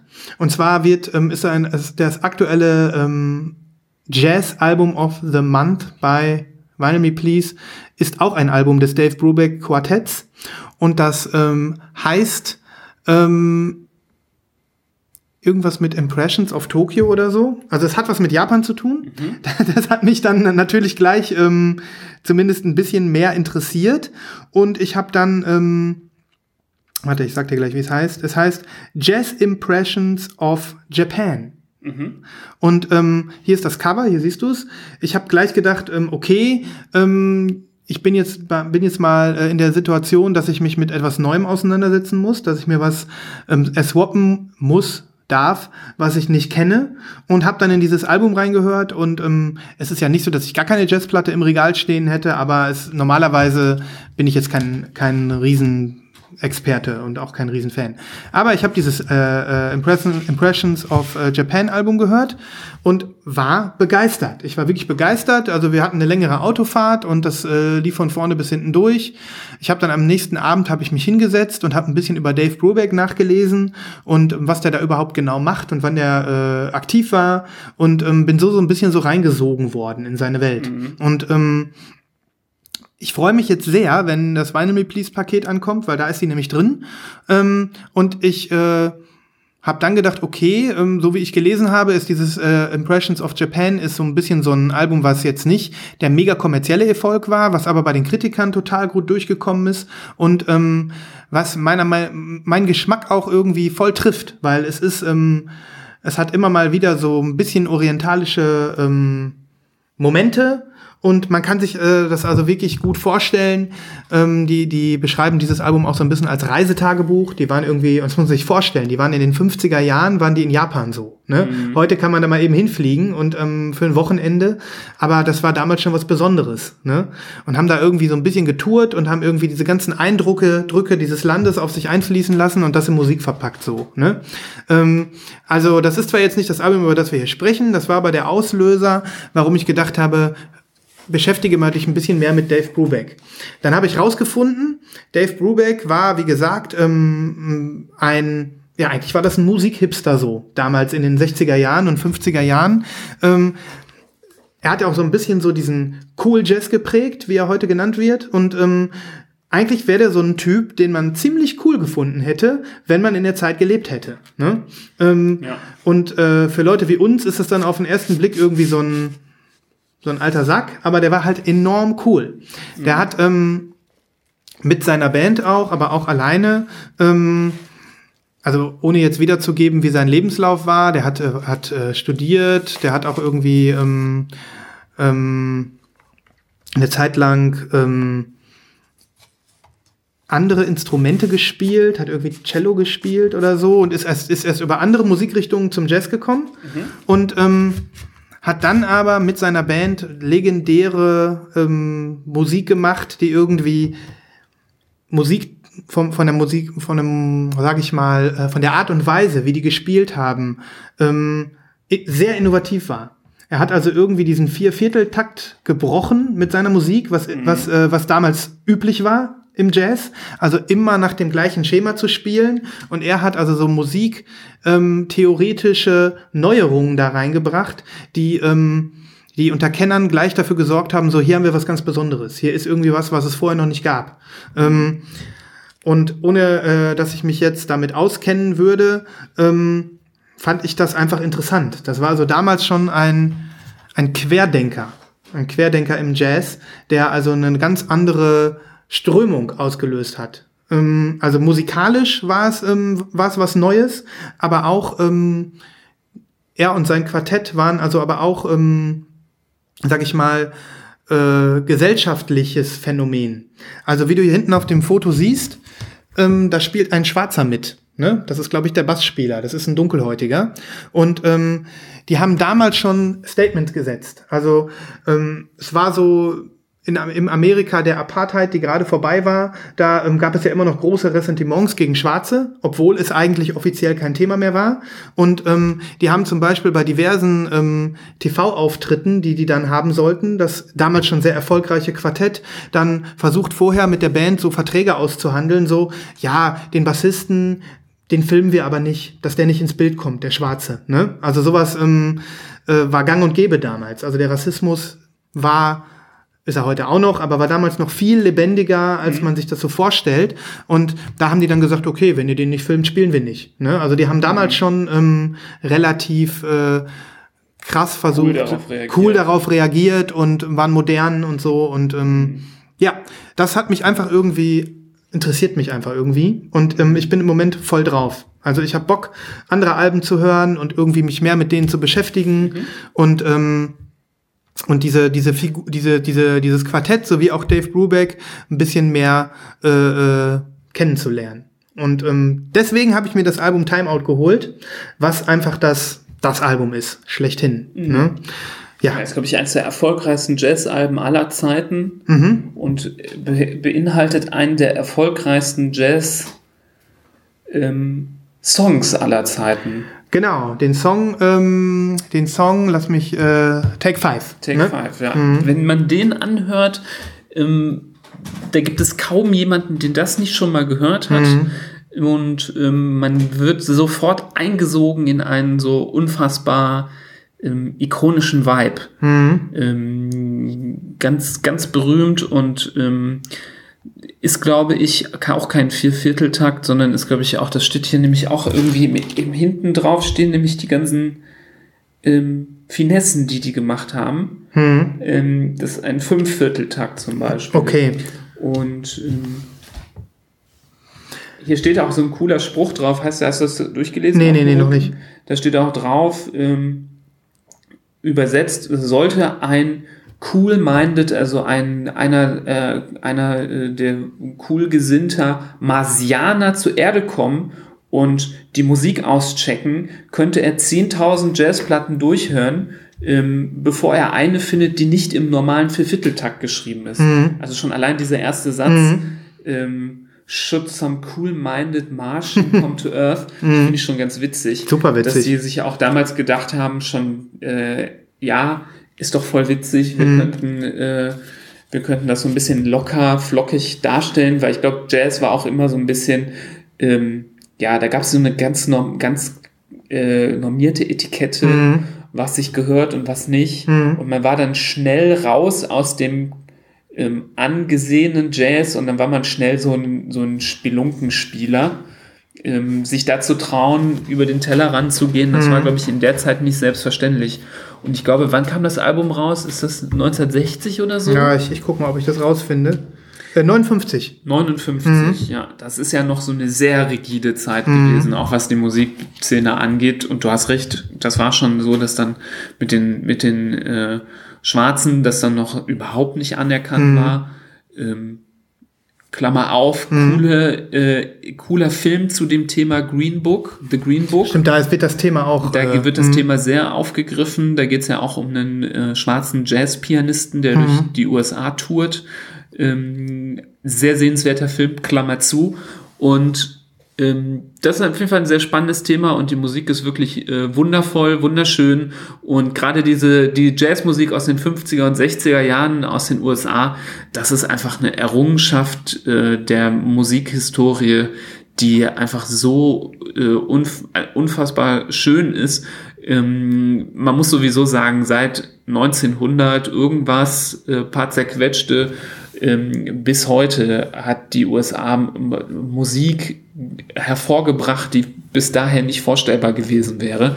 Und ähm, da, die Musik aus der Epoche zählt sehr stark dazu, hat alles beeinflusst, was wir heute kennen. Mhm. Ohne diese äh, Musik würde es die Musik, wie wir sie heute kennen, nicht geben. Mhm. Und da lohnt es sich auf jeden Fall, sich zumindest mit den ähm, Meilensteinen hier und da auch mal zu beschäftigen. Ja. Und dazu gezählt das Album auch und deshalb finde ich super geil, dass du das jetzt auch hast. Ja, also ich, ich bin, wie gesagt, äh, einfach gerade, ähm, habe einfach gerade richtig Lust, da noch ein bisschen mehr einzutauchen. Ich habe mir jetzt auch schon so ein, zwei andere Alben von dem Quartett jetzt mal äh, bei Apple Music ähm, durchgehört. Ich höre es im Moment immer beim Fahrradfahren.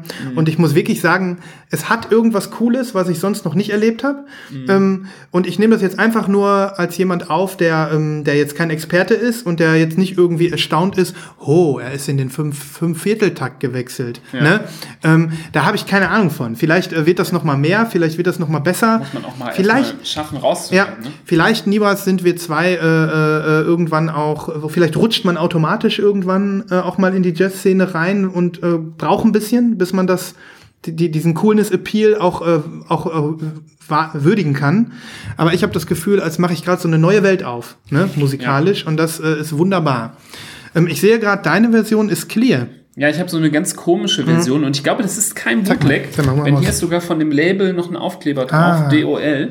Das ist einfach so eine komische Version. Vielleicht hat das der eine oder andere schon mal gesehen. Das ist einfach nur ein durchsichtiger Kunststo Kunststoff-Sleeve, wo auf der Rückseite einfach so ein Karton reingelegt ist, wo quasi Cover und Rückseite auf einem Blatt mit So drauf glossy sind gedruckt, ja. und halt einfach so eine, also sagen wir mal vom, von der Hülle Mhm. sehr billig produziert ähm, und halt einliegend eine etwas milchig cleare ähm, Vinylversion. Mhm. Habe ich gefunden damals, weil ich bei Discogs auch nach dem Album gesucht Mhm. habe. Ich glaube, ich habe das aber schon so zwei, drei Jahre, das Teil. Und ähm, dann auf diese Version gestoßen bin und irgendwie Bock hatte, so eine Special Edition zu haben. Deshalb habe ich mir die geholt. Mhm. Ja, ich habe mir diese hier geholt, weil ich hatte ich hatte einfach gedacht, so, okay, ich warte jetzt auf das ähm, äh, äh, Impressions of Japan Album und irgendwie habe ich Bock. Ich will das jetzt auf Platte hören. Ich will das jetzt äh, nicht nur, also ich habe dieses dieses Album Timeout ein paar Mal schon gestreamt und dann habe ich halt einfach bei Amazon geguckt, was was gibt's denn gerade und diese diese Version hat 16,95 Euro gekostet. Ja, Ne? das ist ja das Coole an solcher Musik. Ähm, die wird ja tatsächlich heutzutage echt verscherbelt. Auch in guten Pressungen. Ja, und, und- und- da muss man nicht viel Geld für bezahlen für solche Ja, und das war nochmal so ein bisschen der Grund, warum ich die auch mitgebracht habe. Also ich habe dann gedacht, 1695, portofrei mit Prime, kam dann äh, ein Gatefold bei mir an, ähm, mit gefüttertem Sleeve. Also es ist keine Billigproduktion, das ist das Krasse. 180 Gramm, schwarzes Vinyl, absolut plain. Ich habe die äh, aufgelegt und habe gedacht, super. Dann habe ich bei Discogs geguckt. Ähm, die ganzen, da sprechen ja viele Leute über solche Pla über, über jede Pressung. Da sind ja dann Leute, die sagen, Pressung A ist besser als Pressung B. Da haben wir ja noch dieses alte Audiophile noch mit drin bei Musik ähm, von diesem Kaliber und diesem Alter. Und ähm, diese Version hat 1A abgeschnitten. Hab immer wieder gehört, super Sound, alles cool. Und da habe ich gedacht, okay, 16 Euro. Ne? Ähm, Hast recht, also das ist, äh, ist es nochmal so ein Vorteil, ne? Und auch da wieder, ich musste mir jetzt keine muffige No- äh, äh, Second-Hand-Platte kaufen. Wir, äh, ihr wisst ja, wir, wir sind Nero-Sammler. Ich konnte mir die für 16 Euro ähm, neu, neu schießen, ne? Ja, ja und äh, wenn du irgendwo auf so einen muffigen Karton durchsuchst, wirst du trotzdem nicht, ähm, wirst du trotzdem nicht Timeout finden. Nee, wahrscheinlich Also ähm, das, das ähm, ist dann wäre dann auch eher ein Schmuckstück, wenn du das da rausfischst. Ja. So, ich fülle die mal wieder rein, bitte. Sehr schön. Genau, und ähm, ich bin sehr gespannt. Ich freue mich sehr auf die äh, zweite Dave Brubeck Quartett-Platte, die dann irgendwann hier ins Haus fliegt. Ja, da bin ich auch gespannt. Und ähm, genau, ich habe da jetzt eine neue, eine neue kleine Leidenschaft. Mal gucken, wie sich das noch entwickelt. Ne? Joa, ähm, genau. Gut, Nibas, ich ähm, weiß nicht, ob du noch was auf dem Herzen hast. Sollen wir immer einmal noch ganz kurz, vielleicht als abschließenden Punkt, über das neue Tame Impala Album sprechen? Mhm. Oh ja, gute das Idee. jetzt vorbestellbar ist. Genau. Ähm, ich würde sagen, das muss auf jeden Fall hier noch besprochen werden. Ja. Lange äh, hat es gedauert, bis äh, Kevin Parker, aka Tame Impala, ähm, sein neues Studioalbum präsentiert. Ich glaube, 2015 war der Vorgänger Currents. Ähm, das heißt, ähm, es waren fast fünf Jahre, die jetzt äh, die Fans warten mussten. Es gab äh, ein, zwei, drei neue Singles äh, in der Zwischenzeit, die man mal so zu hören bekommen hat. Ähm, eine von den Singles hat es jetzt auch auf, auf das neue Album geschafft. Aber es war eine lange Durststrecke, ne? Und dann so ungefähr vor zwei Wochen oder so war das Warten beendet. Ja. Ähm, wir haben sehnlichst darauf gewartet. Ich gucke schon die ganze Zeit immer mal wieder. Ich folge auch auf Instagram, um mit dem Purpose, das halt frühzeitig mitzubekommen, wenn was kommt. Ähm, denn ähm, zumindest beim letzten Album äh, wurde bei der Pro Plattenproduktion äh, Rücksicht genommen auf die farbigen Liebhaber in einer wunderschönen Version, die ich noch so gerade ergattern konnte, mit sehr viel Glück. Ähm, auch äh, würde ich sagen, zu den Top 10 Platten gehören würden, die ich auf eine einsame Insel mitnehmen würde, ähm, wenn ich mir 10 aussuchen müsste. Ähm, Du sprichst äh, von Currents, ne? Currents, genau. Ja. Mhm. Und ähm, ich muss sagen, ich freue mich jetzt sehr, dass das Announcement kam. Ja. Aber ich muss gestehen, da kann man das jetzt mal so Grundsatz diskutieren. Das machen ja viele Künstler auch so. Ja. Ich stehe überhaupt nicht auf dieses, ähm, hey ja, jetzt ist hier äh, Oktober 2019, ich kündige äh, schon mal an und öffne den Pre-Order für ein Album, was rauskommt am 14. Februar 2020. Ja. Das, das hasse ich wie die Pest. Das finde ich überhaupt nicht geil. Das ist so antiklimatisch wie nur irgendwie möglich. Du sagst, es kommt jetzt was oder du lässt was raushängen. Du, die, Po- er hat, äh, glaube ich, dann bei Instagram das neue Cover gepostet. Ich war heiß, ich war scharf. Ich dachte, ja, jetzt vor Weihnachten kommt vielleicht das neue Album, voll cool. Dann kam das Pre-Order mit der ernüchternden Einsicht, 14. Februar 2020. Finde ich einfach ungeil, wenn man das so lange vorher schon äh, ankündigt, weil wenn das Album dann rauskommt, ist irgendwie die Luft irgendwie wieder raus. Ein bisschen aus der raus, ja. Vorfreude. Vor allem- Und ich, ich finde es einfach viel, viel nicer, wenn du sagst, ich, ich halte mich bedeckt und dann haue ich einen Pre-Order raus und dann steht dann äh, Shipping innerhalb der nächsten 14 Tage. Mhm. Weißt du, dann denke ich mal so geil und dann kribbelst diese 14 Ja. Tage und dann kriegst du irgendwann die Bestätigung, Album wurde verschickt, dann kommt es an, dann bist du heiß, Mhm. dann packst du es aus. Da hätte ich lieber über nichts Bescheid gewusst bis Januar Mhm. und dann hätte es Januar raushauen können und fertig. Ich finde das auch zu lang. Ich sehe das genauso. Man hat das Gefühl, die wollen möglichst viele Vorbestellungen bis dahin einheimsen. Ne? Ähm, ich kann mir nicht vorstellen, dass das irgendeinen anderen Grund hat. Ähm, und das, finde ich, wirkt ein bisschen abgeschmackt. Abgeschmackt, ne? ja. Also es, es gibt vielleicht kleinere Bands oder kleinere Acts, wo man irgendwie sagen kann, da macht das Sinn, dass es eine gewisse Vorbestellphase gibt, weil die natürlich auch gucken müssen, dass die wirtschaftlich irgendwie das hinbekommen mit der Pressung. Ähm, aber nicht bei Tame Impala. Also da, der verkauft sich, also es ist ja ein, es ist ein Class A-Act. Ne? Ja. Und ich finde, es ist echt ein lamer und äh, linker, fast schon linker Move, Mhm. was anzukündigen als ähm, limitierte Edition zum Beispiel Mhm. und keinerlei Informationen darüber zu liefern, wie viel, auf wie viel Stück limitiert das Ganze denn zum Beispiel sein wird. Ja. Weil dann hast du immer wieder das Gefühl, naja, limitiert bedeutet ja äh, zwischen 1 und 50.000 ist alles limitiert. Mhm. Auch 50.000 ist limitiert. Wenn äh, du 50.000 und eine presst, dann ist die 50.000 limitiert. Mhm. Klar. Und ähm, wenn du dann es einfach so offen lässt und guckst, ach, wie viele Trollos bestellen denn jetzt hier für 40 Euro die super limitierte äh, Super Swirl äh, Version? Ja, dann warten wir mal, wenn bis, äh, wenn bis Ende des Jahres 5000 Stück bestellt worden sind, dann machen wir halt eine limitierte Version von 5000 raus ähm, und nicht vielleicht nur 1000. Naja. Ähm, Find, ich finde es auch nicht so toll und ähm, das ist so ein echt fader, negativer Beigeschmack. Mhm. Und wenn ich ein Künstler wäre, ich würde das nie, niemals so machen. Ja. Nie. Dann sagt, entweder sagt von Anfang an, es wird 5000 Stück geben, Mhm. oder sagt von Anfang an, leg dich darauf fest, dass es ein paar weniger sind. Mhm. Äh, leb auch damit, dass du vielleicht nicht den höchsten Profit daraus schlägst, der, mög der irgendwie möglich ist. Mhm. Aber die ganze Strategie, alles zusammengerechnet, macht halt wirklich den Eindruck, wie du gesagt hast, man möchte das meiste rausholen Mhm. aus diesem Produkt, ähm, weil man ja auch zum Beispiel, das, bei mir hat es ja auch funktioniert, ich bin ja auch ein Opfer. Mhm. Ich habe die, es, ähm, es gibt verschiedene Editionen, verschiedene Versionen und die teuerste sieht auch am coolsten aus, Mhm. meiner Meinung nach. Und ähm, die hat man- es mir am meisten angetan und obwohl überhaupt nicht klar ist, wie limitiert das Ganze sein könnte, ähm, habe ich sie mir bestellt für einen echt knackigen Preis. Ich glaube, äh, ich komme jetzt auf 43 Euro insgesamt. ja, Ähm, und das finde ich einfach ein bisschen frech. ja, ich Wenn man da nicht ein bisschen mehr Eier hat zu sagen, so, Jungs und Mädels, es gibt so und so viel Stück, die sind vielleicht in fünf Tagen weg, vielleicht auch nicht, Mhm. aber dann irgendwie einfach so rauszuhauen in so großen, äh, in so großen unklaren Mengen. Und wenn das jetzt, du versuchst ja gerade hier parallel die Internetseite mit raus, ähm, den, den offiziellen Store, ähm, wo man jetzt wahrscheinlich sehen wird, dass die Platte auch weiterhin noch zu bestellen ist, dann hast du das Gefühl, bei der großen Fanbase, die sicherlich existiert, dass diese Version mitnichten im dreistelligen, vielleicht im vierstelligen, sogar vielleicht sogar eher im fünfstelligen Bereich limitiert ist, ähm, kannst du immer noch pre-ordern. Ähm, voll wenig Informationen, nur so ein Foto, was irgendwer mit Photoshop erstellt hat. Es ist, es ist, es, Es ist, ist schwach. es ist schwach und es ist vor allem, ich weiß nicht, ich denke, es ist nicht Kevin, nicht 100% Kevin Parker. Ich denke, es ist eine Labelsache, eine Vertragssache auch und ähm, er ist halt ein Klasse A Act und der wird jetzt halt so vermarktet. Ne? Ob ihm das so bewusst war, ähm, will ich jetzt einfach mal in Klammern setzen.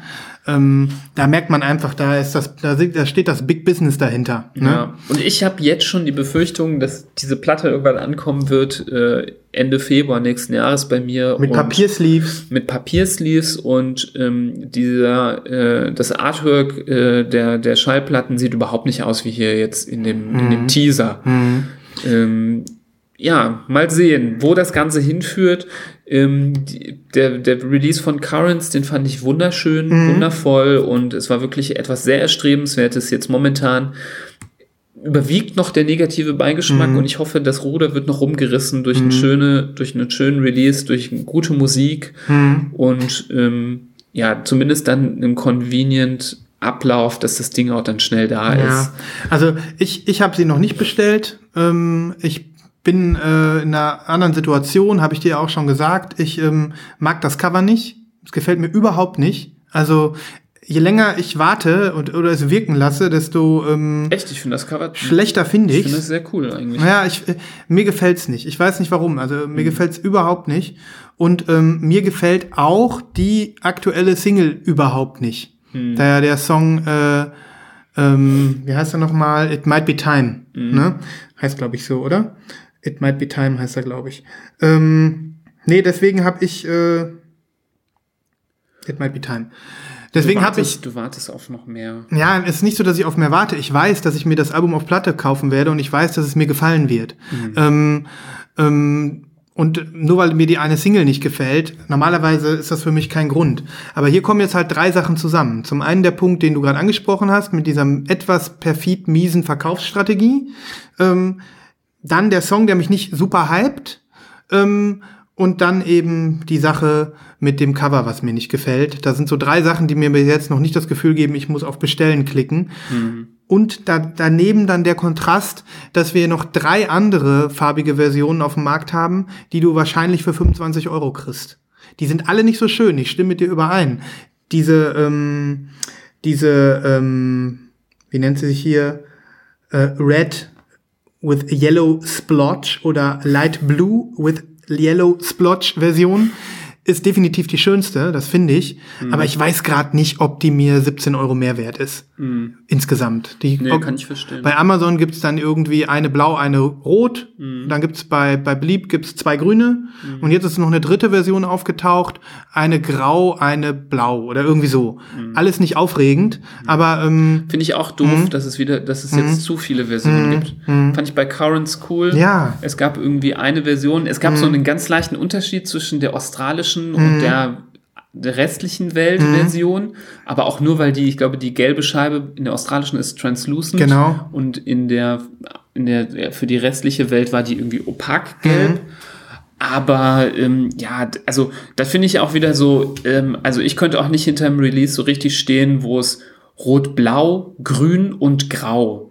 Also das, das ist, finde ich, einfach irgendwie so. es ist random das dämlich. ist so also einfach zu viel. Ja, ja. Da hat jetzt, finde ich, Saturn mehr Klasse äh, gezeigt oder dieser Release, der bei den Elektroläden kommt, teilweise besseren Geschmack gezeigt als die Farbwahl, die, die, die sich da überlegt Ja, haben. ja. Also komisch, irgendwie komisch. Also, also zum Cover nochmal, ähm, seht ihr ja jetzt hier in der Kapitelmarke, ähm, wer das Currents Cover kennt, wer die anderen Tame Impala Alben Cover kennt, ich finde hier ist so ein bisschen so ein Bruch dazu. Ähm, man hat ja sonst immer dieses eher abstrakte psychedelische, ne? Currents hatte sogar noch, ähm, finde ich, äh, auch noch so ein bisschen so eine Message drin. Du hast diese gerade gezogene Linien, diese Kugel, die da durchgeht. Ne? Ähm, dann Inner Speaker hatte irgendwie dieses ähm, leicht äh, LSD-getränkte, überbelichtete Foto. Ne? Also das hatte alle irgendwie, hatte alle irgendwie, ähm, hatte alles irgendwie einen, einen anderen Style. Das hier wirkt für mich wie so ein, ähm, wie soll ich sagen, wie so ein Progressive Rock-Album aus den 70ern. Das könnte auch irgendwie ein Cover sein von, weiß ich nicht, äh, Deep Purple oder so. Ne? Also fehlt nur noch, dass da irgendwo so eine, also wir haben ja hier dieses Fenster, wo irgendwie Sand reinrauscht, so ein Raum, ne? mhm. ne? Durchs Fenster äh, läuft Sand rein, äh, äh, durch die Tür läuft Sand rein, das Zimmer ist voller Sand. Wenn da jetzt hier oben noch so eine, so eine, ähm, so eine zerfließende Uhr über der Tür hängen würde, Ne, du kennst ja dieses Bild von, wer ist das nochmal, der diese zerfließenden Uhren hat? Kann ich dir gleich sofort sagen. Weiß, wen ich meine, ne? Mhm. Da, das ist so, das wirkt so. Dali. Dali, genau, natürlich, mhm. Dali. Das wirkt für mich so ein bisschen so aufgesetzt, weiß nicht, wo es hin will, 70er Jahre mäßig. Mhm. Ähm, nee, mir gefällt das Cover überhaupt nicht. Mhm. Und ähm, ja, das ist vielleicht, äh, es geht nicht immer nur ums Cover, aber bei diesem ähm, Gesamtkonstrukt hat mich das nicht überzeugt. Mhm. Ne? Das ja, muss, ich, ich muss ich leider sagen. Aber ich ähm, bleibe natürlich optimistisch und ähm, werde mir das auch irgend, in irgendeiner Version werde ich es mir schon noch kaufen. Das, ja. das glaube ich schon. Ja, ja. Ne? ja, wie haben dir die Singles gefallen? Also Borderline ist der eine Song, den gab es schon Anfang des Jahres. Ja, den fand ich ganz cool. Mega cool, Und mega cool. Den, den du jetzt meinst, den hm? habe ich noch nicht gehört. Hm, okay, ja, hör, hören dir mal an, hören dir mal an. Kommt auf die Playlist. Mhm. Ne? Also mir gefällt er nicht gut. Ich habe ihn oft gehört. Mhm. Es ist so ein bisschen auch der Versuch, glaube ich, ähm, noch mal was Neues zu machen. Man muss sich ja weiterentwickeln. Ne? Vielleicht bin auch ich's, der einfach die äh, Current, die Currents Tame Impala weiterhaben möchte. Ich weiß es noch nicht. Ne? Mhm. Auf jeden Fall ein interessantes Release und ähm, da bleiben wir natürlich dabei, ne? Da ja. bleiben wir natürlich dran. Ja, da berichten ja. wir doch, ja. glaube ich, noch bestimmt ein paar Male. Von. Ja. Ähm, ich wollte noch eine Sache loswerden. Ich wollte auch noch über ein Release mit dir sprechen. Da mhm. habe ich hier extra noch die Internetseite aufgemacht. Ähm, das ist so eine, so eine Box. Mhm. Ähm, da weiß ich nicht, das ist so ein typisches Ding, wo ich mir denke, irgendwie will ich es haben. Mhm. Eigentlich ist es mir viel zu teuer. Und ähm, ob ich es dann irgendwie so regelmäßig von vorne bis hinten durchhören würde, weiß ich nicht, weil es so viel Musik ist, dass ich fast denke, ähm, das äh, höre ich vielleicht auch lieber mal unterwegs digital. Ne? Mhm. Ne? Es handelt sich um das Boxset zum Geburtstag des ähm, englischen Elektronik-Labels Warp Records. Mhm. Die sind in diesem äh, Jahr 30 Jahre alt geworden und ähm, haben das auch groß und breit gefeiert. Die haben das äh, gefeiert mit einem dreitägigen Streaming, mit einer dreitägigen Streaming-Aktion im Internet, mit Livestreamings von, ähm, äh, sag ich mal, äh, Sets berühmter äh, Musiker, die eben bei Warp ähm, unter Vertrag stehen mhm. und ähm, haben diese ähm, teilweise äh, exklusiv für diese für diese Streaming-Aktion live eingespielt und teilweise sind es ähm, äh, Sets, die nicht live waren, die aber es äh, in der Form als Mitschnitte bislang noch nie gegeben hatte. Also berühmte Konzerte, berühmte Gigs oder eben B-Seitensachen. Also alles irgendwie neues Material, was man äh, noch nicht so gesehen hat. Ähm, und was eben zu Ehren des Labels ähm, da übertragen worden ist. Ich habe da auch ähm, an den drei Tagen fleißig mitgeguckt. Also es waren ähm, teilweise nur Audiosachen, teilweise mit, mit Bühnenshow dazu und fand es einfach mega geil, da abzutauchen und ähm, und ähm, habe es total genossen. Und ähm, dann war ja klar, dass das auch noch irgendwie als Mitschnitt kommt, zum Kaufen kommt. Und ähm, das haben wir jetzt hier, ähm, das Warp Box Set. Ähm, das sind zehn Vinyls 10, 12 Inches. Und ähm, die kannst du auch einzeln kaufen. Eine kostet dann irgendwie 17,99, finde ich ein bisschen teuer pro Einzelstück. Mhm. Und alle zusammen kosten 135 Euro. Ähm, auf der einen Seite sind da Sachen dabei, von denen ich jetzt schon weiß, die will ich, die, die, die will ich haben. Ich habe die auch, ähm, Hab die auch schon äh, rauf und runter äh, gehört, seitdem äh, die digital da sind. Auf der anderen Seite denke ich, die einzeln zu kaufen, ist mir dann auch, irgendwie ist das, ist das nicht im Stil des Projektes. Wie du siehst, alle haben hier das gleiche Cover, man will dann auch irgendwie alle haben. Ne? Und alle zehn sind billiger, als wenn du sie einzeln kaufst. Und du hast dann auch noch diesen tollen Schuber dabei, ne? wenn du das Gesamtpaket kaufst. Äh, wie findest du sowas? Was hältst du von, von solchen Sammlungen im epischen Sammlungen? Also- Braucht man sowas auf Vinyl oder? Ehrlicherweise, ich bin kein Freund von Boxsets. Mhm. Ich habe ein einziges Boxset von Daft Punk Alive 1997, 2007. Haben wir schon mal drüber gesprochen hier. Und ähm, alles, was in der Box ist, packe ich weniger aus und benutze ich weniger und höre ich weniger, weil es einfach aufwendiger ist, das äh, zu benutzen. Ist einfach so. Kann man mich jetzt ein Banausen nennen, aber se- ich, ich benutze es einfach wirklich seltener. Ja. Ähm, wir haben auch, ich habe auch dieses äh, Thundercat Drunk Album, Mhm. was ja auch als Boxset mit 10, 10 Inch Vinyl, 4 mal 10 Inch Vinyls geliefert wurde Ja. lege ich leider auch viel zu selten auf. Mhm. Aus der, also gerade besonders doofen Kombination aus Boxset plus 10 Inch. Mhm. Ähm, deshalb äh, bei Boxset plus noch, dass die immer relativ teuer sind. Mhm. Interessiert mich eigentlich nicht. Und ähm, das ist was sehr Schönes, aber ich glaube, wenn du jetzt nicht zufällig der größte Warp Records Fan überhaupt bist und alle diese Künstler bis ins letzte Detail abfeierst, ähm, würde ich das, glaube ich, mir nicht kaufen. Hm. Nee, ich, ich denke halt auch. Es ist für mich so, es ist irgendwie ein bisschen schade, weil ich denke, klar hätte ich es gerne. Also, ähm, ähm, und, aber wenn ich es habe, will ich alles. Ne? Dann will ich nicht mir für 17,99 eine von diesen Einzelplatten holen. Ne? Deswegen, das ist was, wo ich passe. Das ist was, wo ich wirklich, glaube ich, sage, das konsumiere ich digital. Ähm, gibt's ja auch, gibt's ja auch bei Spotify und bei Apple Music und dann, dann höre ich das digital. Muss ich einfach sagen. Also klar, hier gibt's irgendwie die FX Twin Folge, die ich ähm, natürlich gerne im Regal stehen hätte. Die Bibio Folge, die ich, die geil ist. Die Boards of Canada Folge, die geil ist. Die Flying Lotus Folge, die geil ist. Äh, die Mount Kimby Folge, die geil ist. Die äh, Uneotrix Point Never Folge, den ich ja sehr abfeiere, die geil ist. Also ich finde eigentlich mehr geil als ungeil. Plate Folge, super geil. Ähm, es ist einfach alles geil. Ne? Ich finde das alles wirklich geil. Aber ich glaube, es ist genau so, wie du sagst, wenn man dann irgendwie den Schuber aufmacht und rauszieht und ähm, auf jeder Platte sind dann nur, was weiß ich, 20 Minuten, dann ist das äh, irgendwie schade. Ja. Guck mal, und hier gibt's noch einen, äh, die haben auch einen Mixtape gemacht sozusagen, einen Sampler, wo ähm, immer nur ein Track drauf ist von jedem, von jedem Okay. Artist. Das heißt, ähm, eine Empfehlung ist das trotzdem. Also, dass man irgendwie ähm, sagt, wenn man sich in die in diesen Warp-Kosmos mal reinhören möchte und was vielleicht noch mal was entdecken möchte, was man noch nicht kennt oder einfach was, was man kennt, noch mal was Neues davon kriegen möchte, dann kann man sich auch diesen Sampler geben.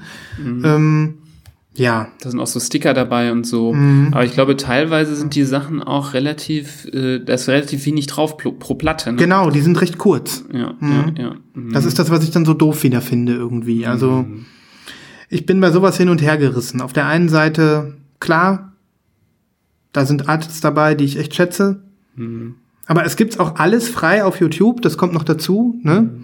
Ähm, ja, Ja, also ich glaube, dass, äh, das ist eine Entwicklung in einem Bereich, wo man sagen muss, ähm, da muss man sich jetzt nicht ähm, so seine Schmerzgrenze überschreiten, wenn man eine spürt, um das zu haben. Ich glaube, da kann man auch glücklich sein mit dem, was man so kriegen kann und was man so, wo man so drankommen kann. Das ist, glaube ich, auch in Ordnung. ja. Also 135 Euro ist mir einfach zu viel. Ich meine, für eine Box mit 10 Platten sind 135 Euro, finde ich okay, weil es gibt genug Boxes, wo nur vier Stück oder sechs drin sind, die kosten genauso viel. Und ähm, du hast manchmal Boxes, die sind total abgeschmackt, weil der Inhalt eigentlich total lächerlich ist. Manchmal geht es ja auch um das Feiern von nur einem einzigen Album, wo dann irgendwie ganz viel Sticker und Klimbim und was weiß ich noch alles drin ist, was du eigentlich alles gar nicht haben möchtest. Ja. Hier kriegst du schon, auch wenn die einzelnen Stücke nicht äh, manchmal nicht so voll sind, ähm, trotzdem relativ viel für dein Geld, weil ich meine, eine Platte unter 10 Euro macht auch keinen Sinn, Ja. selbst wenn da nur vier Tracks drauf sind und 10 mal 10 Euro wären schon 100, also mit 135 ist man Ja. schon ist man schon ganz gut dabei. Und wenn man so viele Dinge, die da drin sind, geil findet, wie du jetzt gerade aufgezählt hast, du hast ja, glaube ich, nur drei von den zehn ausgelassen, die du jetzt nicht so mega findest, dann kann man da schon drüber nachdenken. Ja. Hm, hast mir jetzt auch nicht geholfen, ne? Ja, was soll ich sagen? Ich sag nur meine ehrliche Meinung. Ich will dir jetzt nicht, ich bin ja nicht nur dafür da, dir das auszureden. ja, ja. ja. Also, ähm, ich kann mir das schon vorstellen, wie du dir einen Warp-Nachmittag machst, die Box dann auspackst, hinlegst und dann eine nach den anderen mal so ähm, äh, würdigst. Ja, ja, klar. Na gut, okay. Also ich, wir packen es mal in die Linkliste, guckt euch das an, wenn ihr es euch nicht sowieso schon äh, bestellt habt. Das ist eine epische Box. Auf wie viel ist die denn limitiert, diese Box? Steht das hier, dass die überhaupt limitiert ist? Weiß ich gar nicht. Achso. Ich glaube nicht. Also die werden wahrscheinlich in die nachpressen, wenn die mal wieder nachgefragt ist. Ähm, nö, hier steht nichts von Limited. Ist natürlich, wenn man so ein FX Twin Fan ist und dann kommt hier so eine Platte mit irgendeiner Session von ihm vor, von, vor 25 Jahren oder so. Ähm, das ist natürlich schon irgendwie ganz geil. Also ich kann wirklich jedem nur empfehlen, ähm, da mal reinzuhören. Also das ist einfach ein sehr guter, guter Abriss ähm, über das, äh, über das Schaffen des Labels sozusagen. Und da, ähm, da sollte man auf jeden Fall ähm, sich mal mit, mit befassen. Also al- wenn, wenn schon nicht mit dem ganzen, mit der ganzen Box, dann mit diesem Gemeinschaftssampler hier, den, den, äh, den kann man so gut durchhören. Das, sind, das ist eine gute Auswahl. Ähm, packe ich mal ein paar Sachen auf die Playlist. Ne? Genau. Okay, ja, das, das dazu. Ähm, manchmal, manchmal steht man im Zwiespalt. Aber ich meine, wir beiden sind ja Plattensammler, die sich eigentlich nichts fürs Regal kaufen, sondern wir hören die Platten so. Ne? Ja. Und ähm, Fürs Regal auf keinen Fall. Nur so zum Reinstellen als Sammlerobjekt würde ich das nicht machen. Ja, ja. Nee, und deswegen. Gut, gut. Ähm, also, ich hab, hätte noch eine letzte Plattenempfehlung. Dann habe ich die letzte Platte, die ich hier habe, ähm, die wollte ich einfach nur noch mal in den Raum werfen. Ähm, bevor wir vielleicht äh, den Sack für heute zumachen. Ja, wir nä nähern uns nämlich schon der Zwei-Stunden-Grenze. Ja, wir haben viel zu erzählen. Wir haben viel zu erzählen. Ich glaube, unsere längste Folge war mal fast zweieinhalb Stunden. Ähm, aber das muss noch mit. Nibras, du weißt, ich bin, äh, eigentlich habe ich sogar noch zwei Sachen, egal. Nibras, du weißt, ich bin kein Fan von Singer-Songwriter-Kram. Ne? Und kein Fan von irgendwie so Folkmusik oder sowas. Na klar, irgendwie ein Bob Dylan-Album haben wir alle im Regal stehen und ähm, gewisse legendäre Sachen nimmt man so mit. Ne? Ähm, ich bin eigentlich kein Fan von solcher Musik. So. Ich muss aber sagen, es gibt aktuell eine Band, an der man kaum vorbeikommt, so, wenn man irgendwie gerade guckt, was ist gerade so angesagt, was ist gerade so in der Kritik hochgelobt. Ähm, man kommt eigentlich nicht an der Band Big Thief vorbei. Hast du schon mal von ihnen gehört? Ähm, okay, Big Thief ähm, sind eine äh, sind eine Hipster Folk Band, wenn man so will, ähm, haben jetzt irgendwie vier Studioalben rausgebracht und zwei davon in diesem Jahr. Also du hältst gerade das Album Two Hands in der Hand. Das ist das zweite Album, was sie in diesem Jahr schon rausgebracht haben. Und ähm, beide Alben sind durch die Decke gegangen. Also hier haben wir eine äh, Band auf dem Höhepunkt ihres Schaffens. Also das kann man nicht anders sagen. Wer, wer zwei Alben abliefert äh, innerhalb von einem sieben, acht Monaten, die, ähm, die durchweg, also mit, mit den besten Noten in der Kritik wegkommen und ähm, die die Fanbase befriedigen, dann kann man nur sagen, die Band ist äh, auf, dem, auf der Höhe ihres Schaffens. Ne? Ich glaube, wenn man jetzt einfach mal Pitchfork nimmt, ich glaube, hier gibt's 9,0 und beim Album davor gab's sogar 9,3. UFOF, ne? heißt das äh, Vorgängeralbum. Ähm, es ist äh, sehr intime, spezielle Musik. Wir haben eine weibliche Sängerin. Wir haben ähm, eine vierköpfige Band insgesamt. Ähm, es ist ähm, Musik, die teilweise ein bisschen, ähm, wie soll ich sagen, melancholisch, depressiv ist, auch textlich. Ähm, es ist ähm, definitiv äh, äh, Folkmusik. Das heißt, man hat hin und wieder so ein bisschen so diese ähm, diese naturverbundene Gitarre, wo, wo man vielleicht, wenn man Mumford und Sons hören würde, gleich irgendwie das Kotzen kriegt. So geht's mir, ne? Wenn ich irgendwie, wenn ich irgendwie so pseudo aufgesetzte, ähm, pseudo aufgesetzten Folk höre, dann, dann werde ich, dann bin ich halt einfach eher genervt, als dass ich mich da irgendwie drauf einlassen kann. Bei Big Thief ist es total anders. Ich weiß nicht, was die machen, ähm, was mich irgendwie äh, äh, reizt oder was mir irgendwie ähm, den Grund gibt, mich mit dieser Band auseinanderzusetzen. Ähm, Vielleicht 9,3 bei Pitchfork. nee, nicht, nicht ganz. Vielleicht auch ein bisschen. Na klar, das sind erstmal so Momente, wo du, ähm, wo du natürlich hellhörig wirst. Das ist halt Popmusik, ne? Ähm, aber nee, es ist noch mal was anderes. Die haben äh, eine gewisse Verspieltheit im Sound, die einzigartig ist. Die haben äh, fast schon, ähm, also wenn du dir alleine den Drummer anhörst, wie der im Hintergrund äh, Schlagzeug spielt, das ist super nerdig. Das ist ähm, fast schon so ein bisschen, also ich, äh, ich würde sogar die, die, den Drummer vergleichen mit dem äh, äh, Philip Selway, dem Drummer von Radiohead, der also wirklich so ganz nerdig verkopftes, ähm, äh, ver verkopfte Drum, Drums im Hintergrund raushaut. Ähm, fast schon so ein bisschen bisschen so, als wenn du so Math Rock hören würdest. Also so richtig nerdige Rockmusik.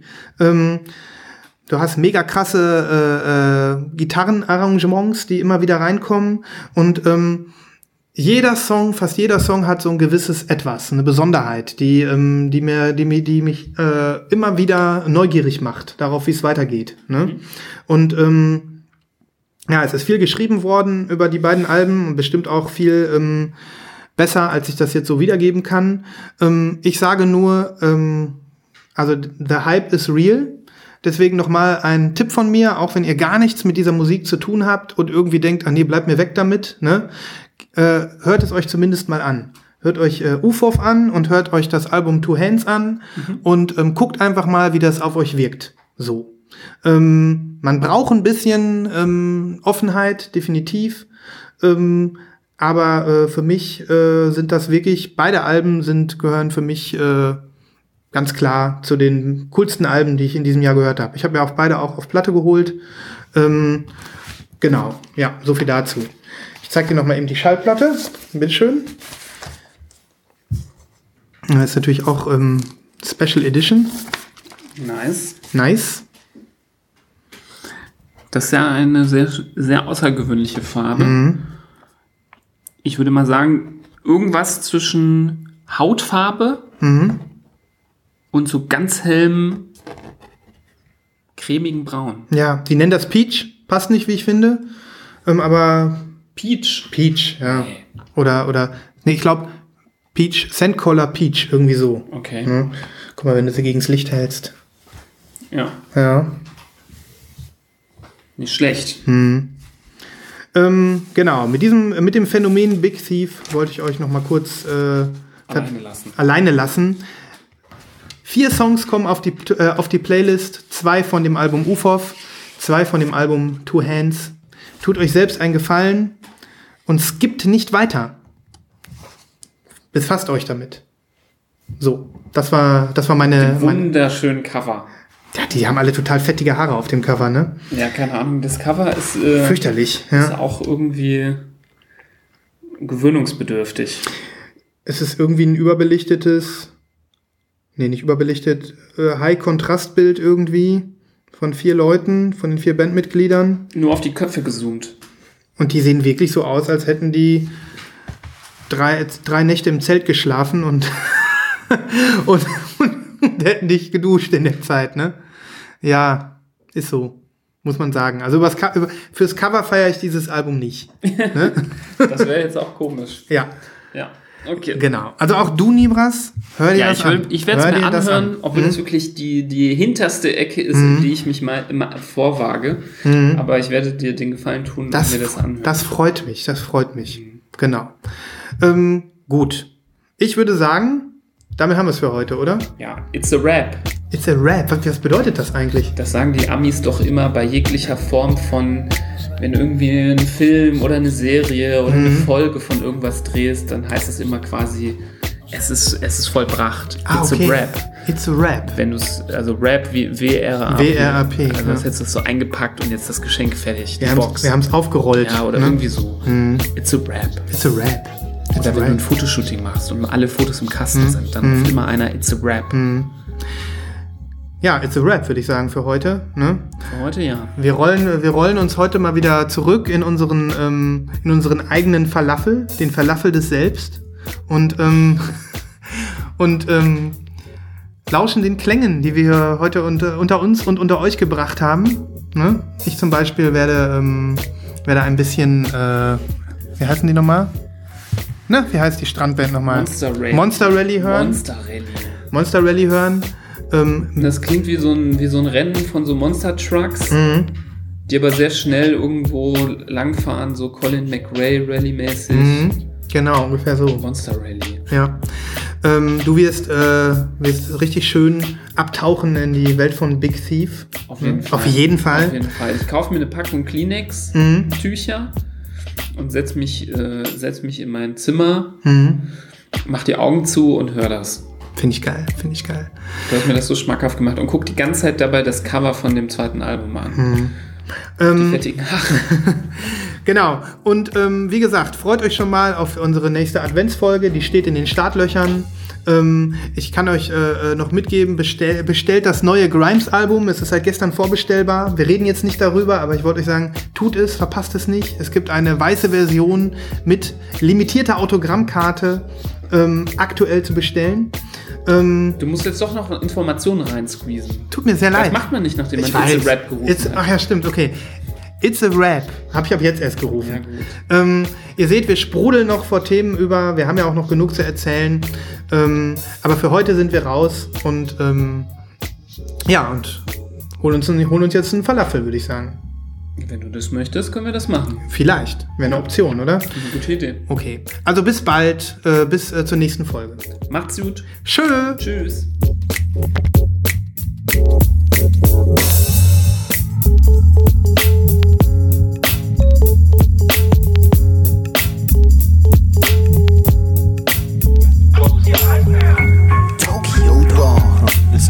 is a Comfort Fit original reflected in your ears.